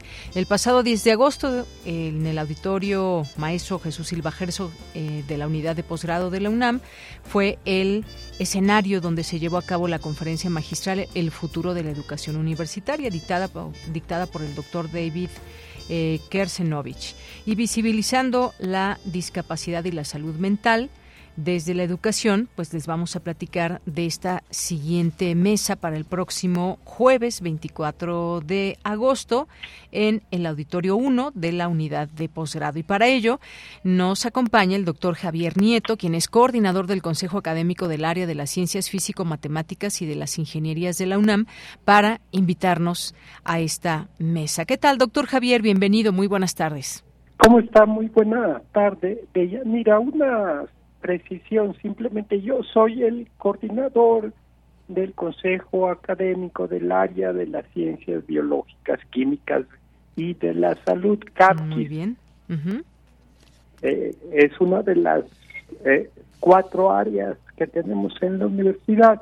Y bueno, sí, en este año tenemos la décima edición del Foro 2020 que tiene como título las iniciativas universitarias para la inclusión, diversidad e igualdad.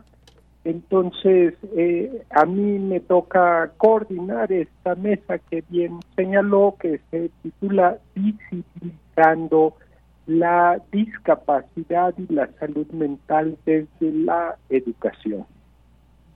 Muy bien, bueno, pues como habíamos mencionado, estos foros importantes que se hacen con especialistas, que dan también esta oportunidad a quien asiste, a quien se acerca a estos temas específicos, a tener la posibilidad de intercambiar preguntas. De eso se trata también este conocimiento, de que se pueda compartir. Esta edición, eh, pues está dedicada, como decíamos, a iniciativas universitarias para la inclusión, para la diversidad y la igualdad. Esta mesa visibiliza la discapacidad y la salud mental desde la educación, digamos que cuáles son los acercamientos que nos hace a la importancia de la salud mental y sobre todo, pues desde esta perspectiva, desde la educación.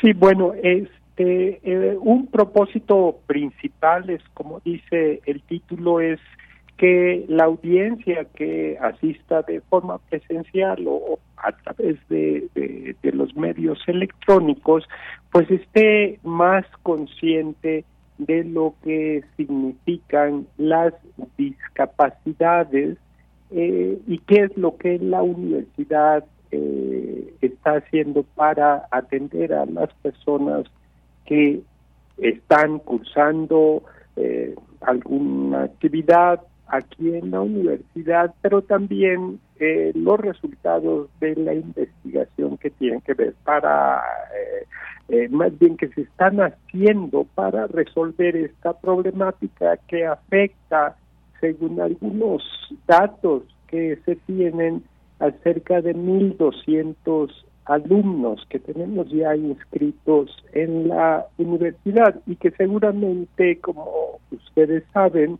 pues es algo que ocurre, nos ocurre a todos, las discapacidades ocurren con todos, eh, pero en algunos casos sí son muy serias y de eso se trata, de, de conocer, de concientizar, de que el público sepa las respuestas que, como dije, diferentes instancias de la universidad están dando para atender este problema que es bastante extendido y serio. Atender este problema eh, justamente o esta situación y también digamos que abrir esta perspectiva, esta posibilidad, porque muchas veces pues no se atiende la salud mental por diversas razones. Hemos eh, platicado aquí que por supuesto después de esta pandemia pues hubo muchos muchos casos donde pues la salud mental se vio muy frágil o se vio afectada y pues no estamos exentos desde una universidad tan grande con todos sus eh, campus universitarios, sus entidades, pues se abrieron posibilidades también desde nuestra UNAM, pero seguirlo platicando y entendiendo que es un problema que no nos debe causar vergüenza, que nos debe pues generar esa confianza de que siempre puede haber una persona, un especialista con quien nos podamos acercar y mejorar de esta manera la salud mental propia, pero también digamos de nuestra comunidad y en este caso también hablando de una comunidad tan grande como lo es la universitaria, doctor. Sí, así es. Eh, eh, las discapacidades eh, son muy serias porque a veces nos estigmatizan y eso es muy malo, ¿no? Es más común notarlas cuando son discapacidades físicas, pero existen las discapacidades psicosociales que, como usted refería, son muy importantes porque tienen que ver con trastornos como la depresión, eh, la psicosis, trastornos bipolares, etcétera, que luego no son tan fácilmente eh, detectables, pero que tienen consecuencias igualmente importantes.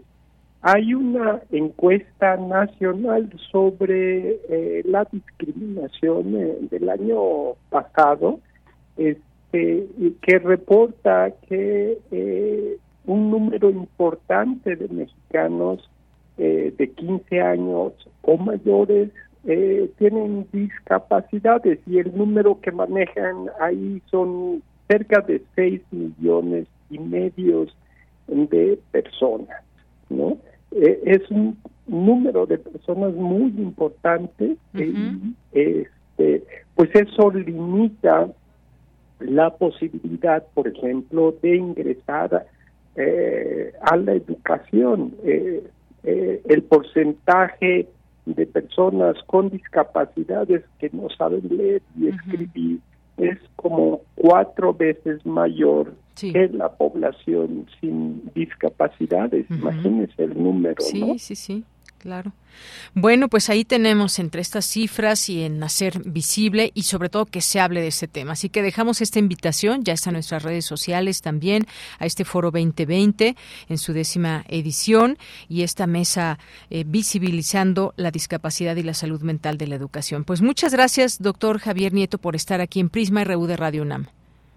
Al contrario, gracias por la invitación y eh, reitero la invitación a su público que es numeroso, universitario, que pueda asistir presencial o a través de medios eh, a distancia. Muchas gracias. Claro que sí. Muchas gracias, doctor. Hasta luego.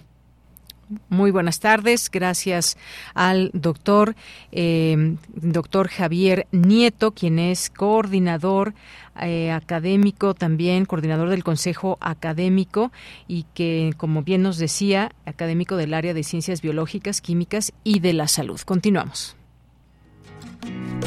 Poeta soy, errando voy, buscando el sonido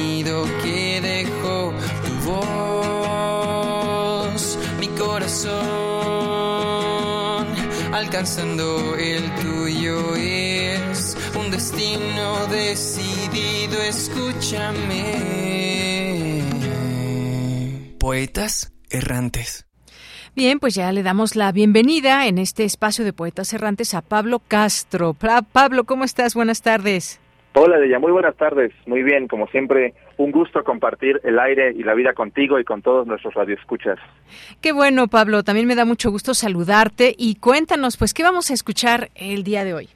Claro que sí. El día de hoy, mis compañeros poetas, junto con la maestra Marta, tenemos preparado un programa de recuerdo de, de que no tenemos que bajar la guardia. Digo, en muchos países ya también está regresando lamentablemente esta enfermedad del COVID-19.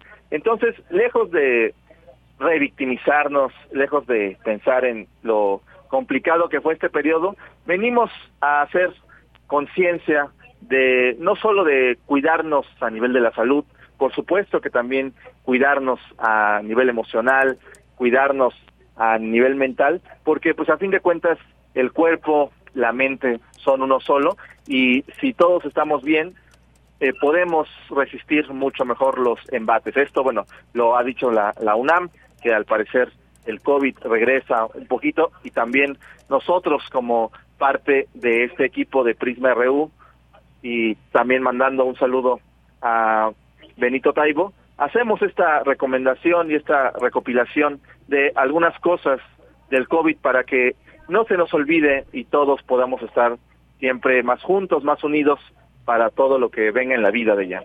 Muy bien, pues vamos a escucharla. Regreso contigo, Pablo. Claro que sí, de ella. Adelante. De todas las maneras en las que el mundo pudo enseñarnos a valorar, eligió la más literal. No es una enfermedad grave, en su mayoría, estamos hablando de más del 90%, son casos leves. Leves quiere decir los síntomas de un catarro. Nadie imaginó que esos días de encierro se convirtieran en semanas, luego meses y años, que terminaron siendo una bizarra laguna. El aislamiento nos recordó algo fundamental de nuestra condición humana, la fragilidad de que no estamos hechos para vivir separados. El miedo sacó lo mejor y lo peor de cada persona, y las cosas que nos parecían tan naturales, por un momento se hicieron ajenas, lejanas e incluso peligrosas. ¿Qué aprendió la humanidad de todo esto? ¿Qué seguimos aprendiendo? Han pasado tres años desde que la pandemia azotó al mundo. Muchos creen que vencimos al COVID-19, pero solo nos dio una tregua, porque sigue existiendo entre nosotros, sigiloso y discreto. Necesitaremos muchos años más para saber si nuestros cuerpos reaccionarán a este suceso histórico. Cuando escucho la respiración agitada de mi tía lo recuerdo todo. Llega la pregunta de cómo te perdimos en aquel hospital y recuerdo... Sobreviví, pero solo sobreviví. Mejor, pero no mejor. Vivo, pero extrañado. Aprendiendo a respirar de nuevo. Aprendiendo solo a respirar. Mirando hojas, mirando pantallas, el canto de los pájaros, el gong de la meditación. Vestirse, vivir en pijamas, reconectando con viejos amigos, haciendo nuevos amigos gracias al COVID. Fiestas en salas de Zoom, verse cara a cara desde el jardín a una distancia segura. Padres duermen, niños cocinan, roles inversos para bien o para mal. No saber. Nadie sabe. Intentar, aceptando ayuda. El corazón late por todas las razones equivocadas. Dolor, más dolor, corazón nublado. Sudores y escalofríos. Tomar pastillas. Reuniones, decepciones. Nadar de nuevo. Caer otra vez. Nadar de nuevo porque la alegría del agua vale la pena. No dormir, luego dormir. Pero seguir necesitando dormir. Agotado por el agotamiento. Priorizar. Dejar ir. Sentirse abrumado, apoyado, frustrado, agradecido. No es una nueva normalidad, sino una nueva anormalidad. ¿Qué mensaje quiso enviarnos el mundo al hacernos extrañar? Al obligarnos a estar quietos. ¿Qué perdimos? ¿Qué ganamos? Tal como la poesía resuena en lo más hondo de nosotros, busca ese eco en la memoria de tu cuerpo, ese mensaje, esa lección de la ausencia y cambia de dirección. No sea que el mundo te vuelva a decir que eso que extrañas siempre estuvo al alcance de tu mano. Bien, pues Pablo, ahí está esta cápsula ahí con estas distintas voces de pues cosas que nos hace recordar todo esto que pasó y por lo que se atravesó y que nos sirva de un aprendizaje que aunque costó mucho, pues cuenta este aprendizaje, por supuesto, las pérdidas y todo lo que ya nos relataban en la en la cápsula y por lo pronto pues nos quedan también los cuidados, las vacunas y este aprendizaje que decía yo, Pablo.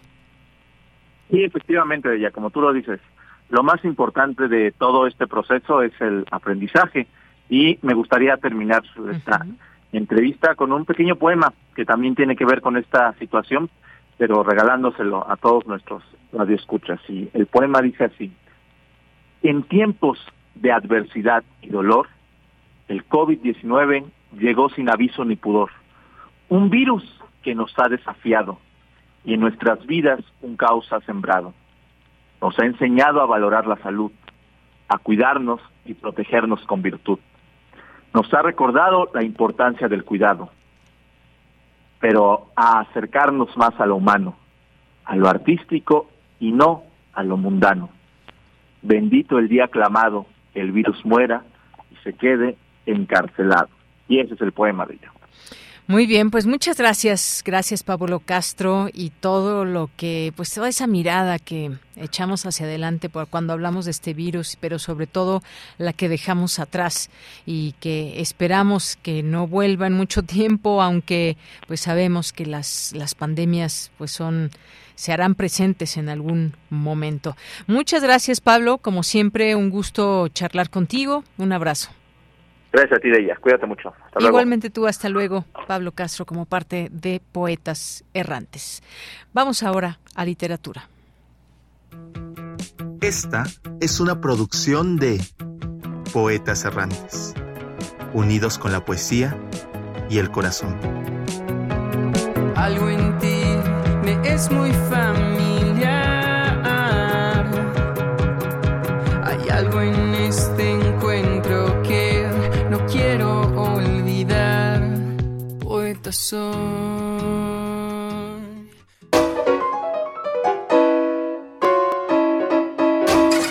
Hola, público melómano de Prisma RU. Soy Aquiles Lázaro, coordinador artístico del Festival Aires 2023, el Festival de Música Mexicana Contemporánea de la Facultad de Música de la UNAM. Quiero invitarles a el segundo concierto de la edición 2023 de nuestro festival, en el cual escucharemos música de cámara y música electrónica de compositoras y compositores jóvenes como Andrea Saraí, Alejandro Viramontes, Adelina Amparán, Augusto Cantoral, entre otras y otros compositores. El concierto se realizará este martes 22 de agosto a las 19 horas en la sala A10 de la Facultad de Música de la UNAM. No se pierdan además el resto de la programación del Festival Aires 2023, disponible en el sitio web www.festivalaires.com.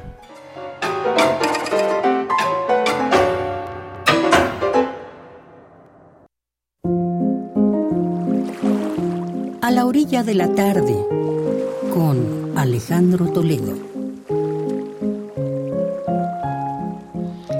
Dos de la tarde con 37 minutos. Vamos ahora con Alejandro Toledo.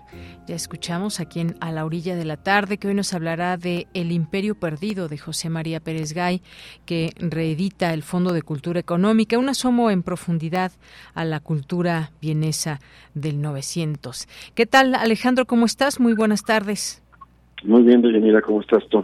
Muy bien, con gusto de escucharte. Pues adelante, Alejandro. Fíjate que este, este libro que ahora aparece en la colección popular de Fondo de Cultura Económica tiene su origen en la UNAM, en la, en la universidad, eh, durante 1982 y 1983, Pérez Gay, José María Pérez Gay, impartió en la División de Estudios de Posgrado de la Facultad de Ciencias Políticas y Sociales un curso que llamó Literatura y Sociedad en Austria, 1880-1938. ¿no? Entonces, de, sus notas para ese curso y del mismo eh, seminario, digamos, es lo que se originó ahí, este, salió este libro que se publicó originalmente en 1991 en la editorial Caliarena y que tuvo distintas progresiones, digamos. Pérez Gay lo fue, lo fue puliendo en la forma en que lo encontramos ahora que sale en, el Fondo de Cultura Económica, ¿no? Él no, no, no planeó un libro, digamos, de, de ensayo académico, sino es algo que él llama ensayos narrativos. ¿no? Se trata de, de contar eh, más bien como una historia, una historia amplia que tiene como centro la ciudad de, de Viena. Y el, en, principio se trataba solo de indagar en la obra de, la vida de Hermann Broch, de Robert Musil, de Karl Klaus y de Joseph Roth. Y este, usando recursos narrativos, él dice, dice, buscar la atención de la atención de la novela, el amor a la biografía, el rigor de la historia social y literaria.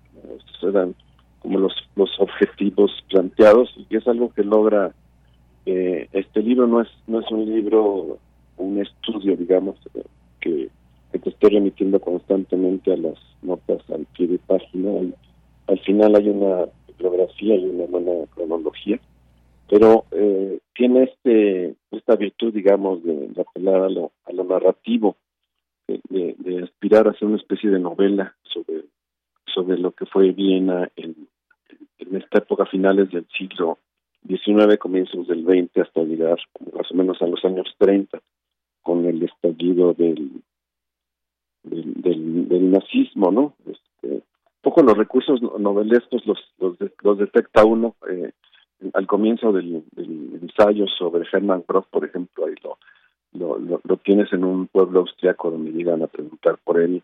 Este, está señalado por, eh, gente que lo conoce como, como judío.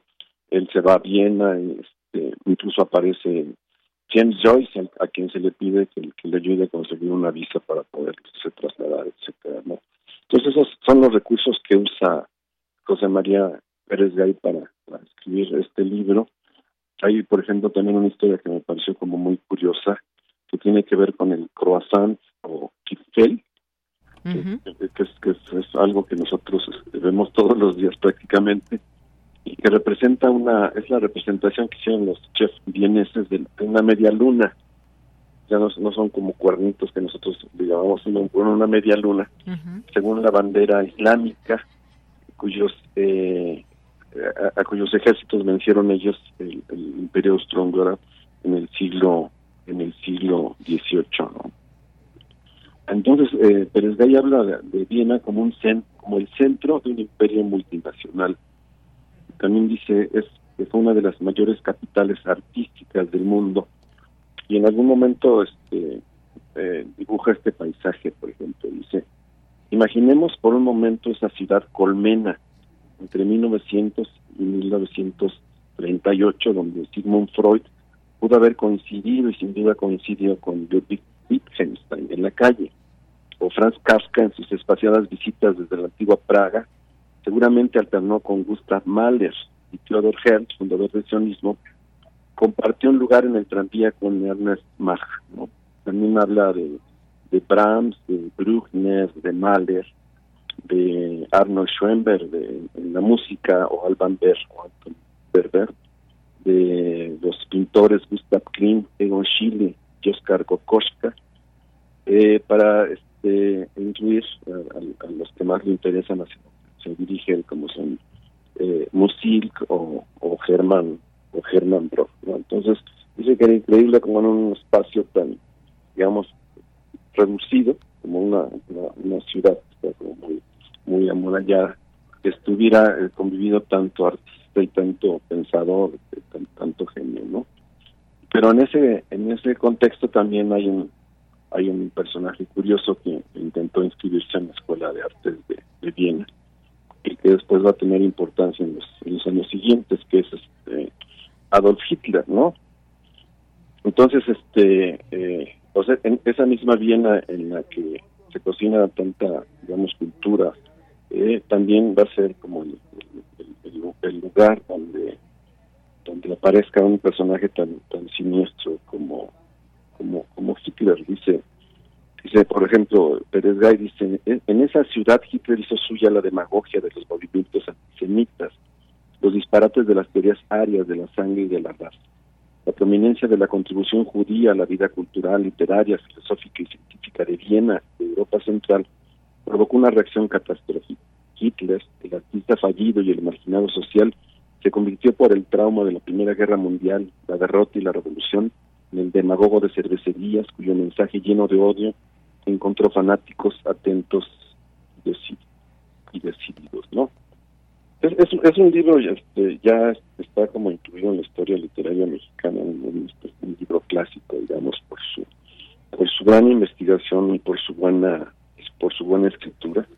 Es, es ensayo narrativo, digamos, de la, de la, de la, de la mejor calidad. De Pérez Gay estudió en, Alemania, fue agregado cultural en, varias ciudades de Europa, en, en varios países de Europa, incluida Austria, eh, hablaba de modo fluido el alemán y, todas las, las, referencias, incluso el presume que las ha traducido, o sea, alguien que conoce la lengua y conoce a los a los autores y así puede sumergirse tanto en un sitio como es la como es Viena la que llama Nuestro futuro anterior, como en las obras de, autores como Hermann Broch, eh, Robert Musil, Karl Klaus o, Joseph, Joseph Roth. Entonces, eh, pues, el libro será una guía también para quienes quieran iniciarse en estos autores. Yo yo confieso haber leído a Broch este, muy bien desde el ciclo de los sonámbulos y este la muerte de Virgilio y, tener, por ejemplo, deuda en mi lectura con, con Musil, con aquel gran proyecto que se llama El hombre sin, atributos. Y este y también pongo en, mi lista de lecturas pendientes a Karl Klaus y a, Joseph Roth, ¿no? Este libro te, te muestra quiénes son ellos, hay también una, un pliego fotográfico que, creo que ayuda mucho a entender estos momentos. Hay las presencias de los cafés, por ejemplo, de los cafés vieneses donde se reunían todas estas inteligencias, ¿no? Se habla del Círculo de Viena. Entonces, es, es un paisaje muy amplio, global, que incluye a artistas, a filósofos y a, y a, maleantes como aquel este, pintor este, fracasado que fue Adolf Hitler. Entonces hay, hay un poco de todo en esta, en esta cocina, digamos, de la Viena del, 900. Entonces es un libro ampliamente recomendable. yo, yo, lo considero ya una especie de clásico y esta edición este, pues es muy muy accesible y creo que esto es, es, un, este es, un, es un buen momento como para para tenerlo para para llegar a él y disfrutarlo no muy bien, pues Muchas gracias, como siempre, Alejandro, eh, que nos abres estas posibilidades y estos, digamos, análisis o nos vas poniendo también todo este contexto en este caso de El Imperio Perdido. Pues muchísimas gracias. Ahí está esta fotografía también que nos, que nos envías para ponerla en nuestras redes sociales y que se quede ahí esta invitación para el público. Muchísimas gracias. Muy bien, nos escuchamos en, en 15 días. Claro que sí, nos escuchamos en 15 días Alejandro Toledo aquí en Literatura en su sección A la orilla de la tarde. Continuamos. Cultura RU.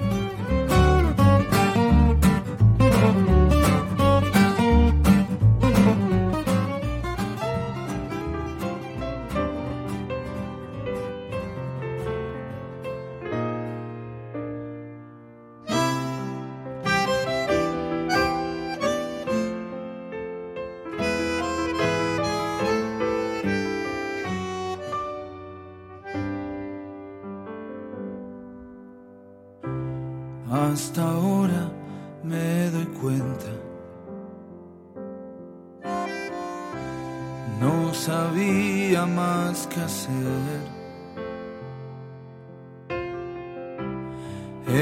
Pues ya, ya vamos en vivo, ya estamos aquí al aire en la sección de cultura. Hola, hola, ¿qué tal Tamara? Buenas tardes. Deyanira, muy buenas tardes. Siempre es un gusto saludarte y saludar a las y los que nos acompañan en esta transmisión a través de Radio UNAM que llegan hasta esta recta final ya del programa. Estamos escuchando Nuestro Destino en voz de Pablo Amad, músico, compositor, cantante, productor, amigo y vecino también de Radio UNAM. Amigo y vecino y, y, preguntón de si estamos al aire. Exactamente. Amigo y vecino. ¿Qué tal, Pablo? Qué gusto recibirte nuevamente en estos micrófonos. Ahora nos traes nuevas noticias sobre una nueva producción, además.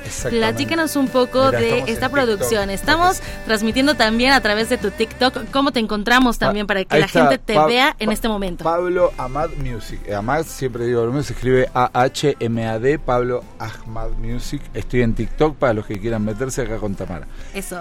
Mira, eh, acabamos de lanzar un nuevo sencillo que va a ser parte de un disco que después voy a sacarlo todo junto, eh, que se llama Nuestro Destino, eh, compuesto con Raúl Bizzi y un servidor, es decir, Raúl Bizzi y Pablo Amad, lo interpreto yo con el bandoneón y la producción a cargo de Raúl, yo, Pablo Amad y Fernando Laura. Y este tema es un tema, aparte de que es un tema precioso, va incluido en la película Divina Señal, que acaba de salir el 4 de agosto de Adrián Uribe y Memo Villegas, entre otras estrellas de lujo están en la película y la pueden ver, no sé si puede decir la plataforma o no, pero... Eh, sí, una plataforma conocida en Prime. Ahí Exacto. está. Ah, perfecto, ya lo dijiste vos. Este, así que en Prime la pueden ver la película y termina con, con la canción mía, que es la que estábamos escuchando, ¿no? Así es, nuestro destino. Oye, ¿a quién le estás cantando en esta, en esta canción que además está llegadora, Pablo Amaz, pero también está con sentimiento y hasta puedes aventarte un bailecito, ¿no? Mira, uno tiene siempre inspiración adentro, entonces lo que haces es, cuando tenés una algo de qué hablar, a veces es algo de, de uno que, que quiere contar y otras veces como en la película que está dedicada a la película. Entonces, pero si te la cuento te spoileo la película. Híjole. No, no puedo, porque es justo es el tema final de la peli eh, y es la temática de la película. Es decir, que la idea para hacer la canción nace del contenido de la película, de la parte final. De ahí uno escarba en, sus, en su vida y en sus sentimientos y en lo que ha vivido y en lo, lo que sea, ¿no? En sus miedos. Eh, pero vean la película porque si no te, te voy a spoilear. Muy bien. Y, de- y para festejar tenemos concierto, como siempre. Exactamente. Te vas a estar presentando en el Teatro Silvia Pinal próximamente. Exactamente, sí, en el Silvia Pinal este próximo 2 y 3 de septiembre. Voy a poner que te vean a vos que estás más guapa que yo. Muy bien, ahí me están viendo Este, en TikTok. Sábado 2 de septiembre, 7 de la tarde y domingo 3 de septiembre, 5 de la tarde, Teatro Silvia Pinal. Está toda la producción invitada. Lo digo siempre al aire yo para Todos que- los que están detrás del todos cristal los que, nos están están detrás viendo. que parece, parece, viste cuando van a redactar el fútbol, que están todos los comentaristas. Exactamente. Bueno, están todos invitados al Silvia Pinal el 2 y el 3, los dos días o el día que quieran. Eh, y aparte estoy dando tres pases dobles de regalo para eh, todo tu auditorio, que si llaman ahora y los atiendo, se los regalamos y si no... Ay, es más, tú les contestas el teléfono en Si este llaman momento. ahora, le contestamos el teléfono. No, pero los vamos a dar a través de Twitter. Estamos en arroba, bueno, antes Twitter, ahora X. Estamos en arroba Prisma RU. Ya Es no- que cambió la. No el nombre de la plataforma. Yo vivo en una lata de- estás- de sardina. Tú solamente estás componiendo, estás Sí, sí, en sí, este me momento acuesto a las 6 de la mañana. Que ahora ya no es más Twitter. Ya no es más ¿Sabes que en mi celular me aparece una X y Por no sabía eso, ni qué era? Es que ahora es eh, x.com, así encuentras la plataforma, ¿ves? Mira vos. La cosa pasa, la vida pasa tan rápido, cambio brusco. Así es. Oye, ¿quiénes te van a estar acompañando en esta presentación en el Teatro Bueno, mira, es, qué buena pregunta porque parezco de los políticos. Qué buena pregunta, qué bueno me preguntes eso. Porque me olvidé, este show se llama Chelango. Y Chelango, eh, Chelango, sí, sí, todo el mundo lo primero que piensa es en las chelas, pero sí va a haber también chela. Va a ser rock, mariachi, chelas y tango. Este, y está bueno porque este nombre es un poco con la misma temática de siempre de un poco de tango y un cacho de todo. ¿Por qué? Porque Telango, Chelango es rock, mariachi, tango, entonces va a estar toda mi banda, los 10 artistas en escena, bailarines de tango y aparte un mariachi que invité que se llama Tierra Mía, así que me voy a cantar un par de rancheras. ¿Como cuáles? Este, Venos a adelantando si un poco del decir. repertorio. Mira, vamos a tocar algunos temas mezclados con la banda completa y el mariachi. Vamos a hacer un homenaje a Juan Gabriel, eh, ya lo sé que tú te vas, un homenaje a eh, Diego Verdaguer, Mm. eh, Pídeme, y después me voy a echar algunos temitas de, de, de típicos como La Viquina, eh, Mi Ciudad, Mi Ciudad es Tenampa de un lago escondido. Y esto con mariachi y también con el bandoleón. Y con el bandoneón también. Sombras. ajá. Así que va a estar muy bueno. Va a estar divertido. Siempre aseguro diversión, entretenimiento y cultura, todo junto. Sin duda. Este, Oye, en Pablo. Chelango. Y además, hace unos días también estuviste en otro de los recintos de la Ciudad de México compartiendo con grandes artistas. Sí. Eh, ¿De cuál? Para. Eh, estabas en el auditorio. Ah, en el lunario. En el lunario, en el lunario. Sí, estoy toda la, la temporada de todos los miércoles de agosto en el lunario, es decir que hoy es martes, mañana estoy en el lunario con la Big Band Jazz de México. En realidad hice una temporada, están haciendo una temporada todos los miércoles de agosto en el lunario del Auditorio Nacional y tienen diferentes invitados todos los miércoles, pero a mí me, me- me- me metieron en la nómina y estoy ahí todos los miércoles. Y estamos haciendo justamente un poco de tango y un cacho de todo y me juego por vos mi tango a México. Hicieron el arreglo por primera vez. La Big Band Jazz de México me hizo el honor de, de interpretar un tema dos temas míos.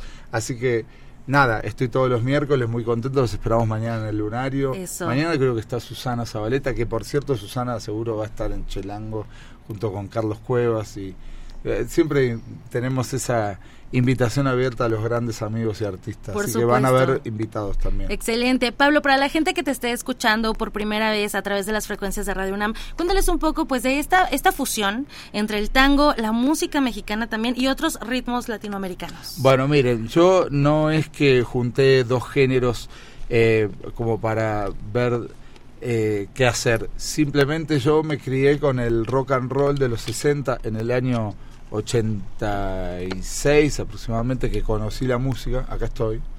Este, por medio de un amigo mío me preguntó si me gustaba la música, eh, me, eh, empecé a escuchar Elvis Presley, Jerry Lee Lewis, The Beatles, todo eso.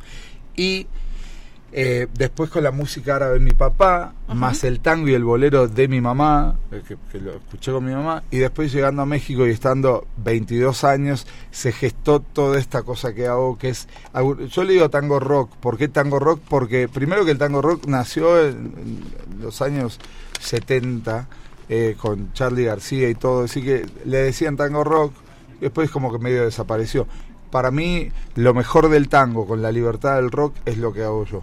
Pero algunos dicen tango nuevo, eh, lo que sea. La cuestión es que hago todos los géneros con el bandoneón, con la forma mía de cantar que es bastante tanguera y rockera, este, y de pronto me puedo ir al tango más clásico y me puedo salir y sentarme en el piano y tocar una balada.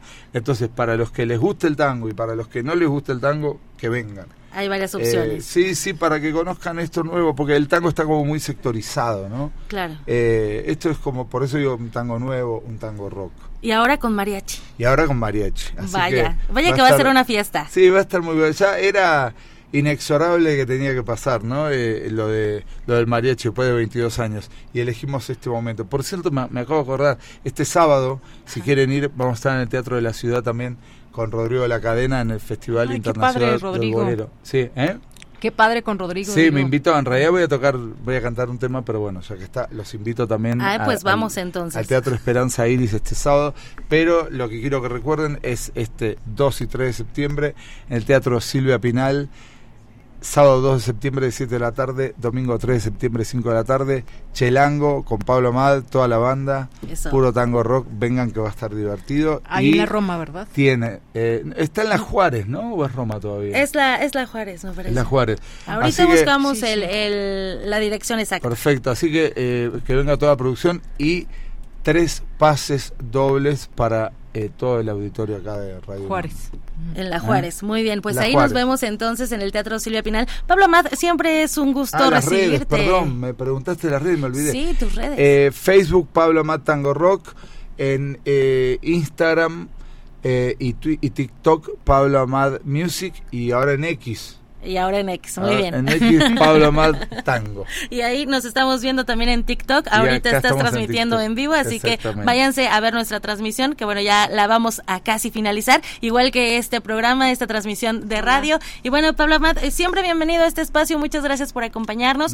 también invitamos al auditorio a que conozca más de nuestro destino, que escuchen esta canción, que vean la película también. No nos quieres contar, ya la, ya la estaremos viendo a través de la plataforma. pero no por, por tema de contrato, nada, es porque les corto todo, es el final de la peli. Muy bien, ahorita nos vamos a platicar ahorita aquí afuera de la cabina.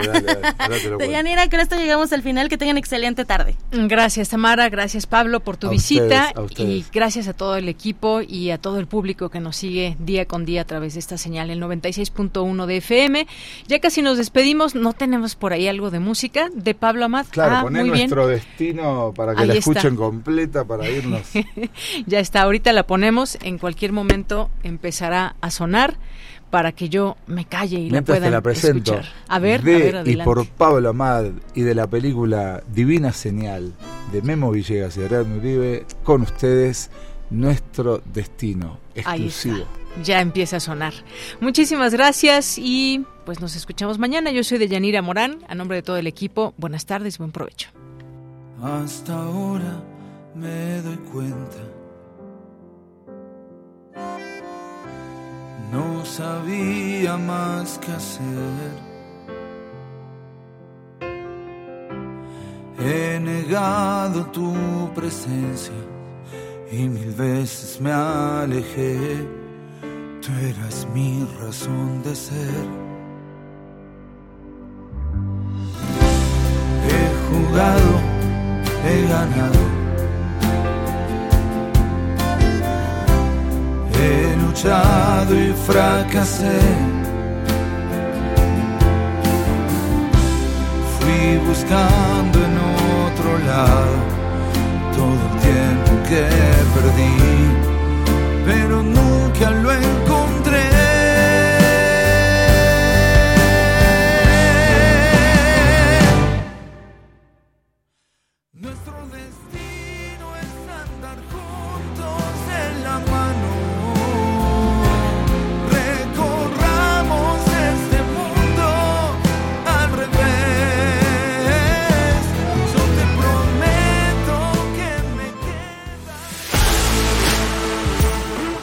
Radio UNAM presentó Prisma RU. Una mirada universitaria sobre los acontecimientos actuales. Prisma RU. Relatamos al mundo.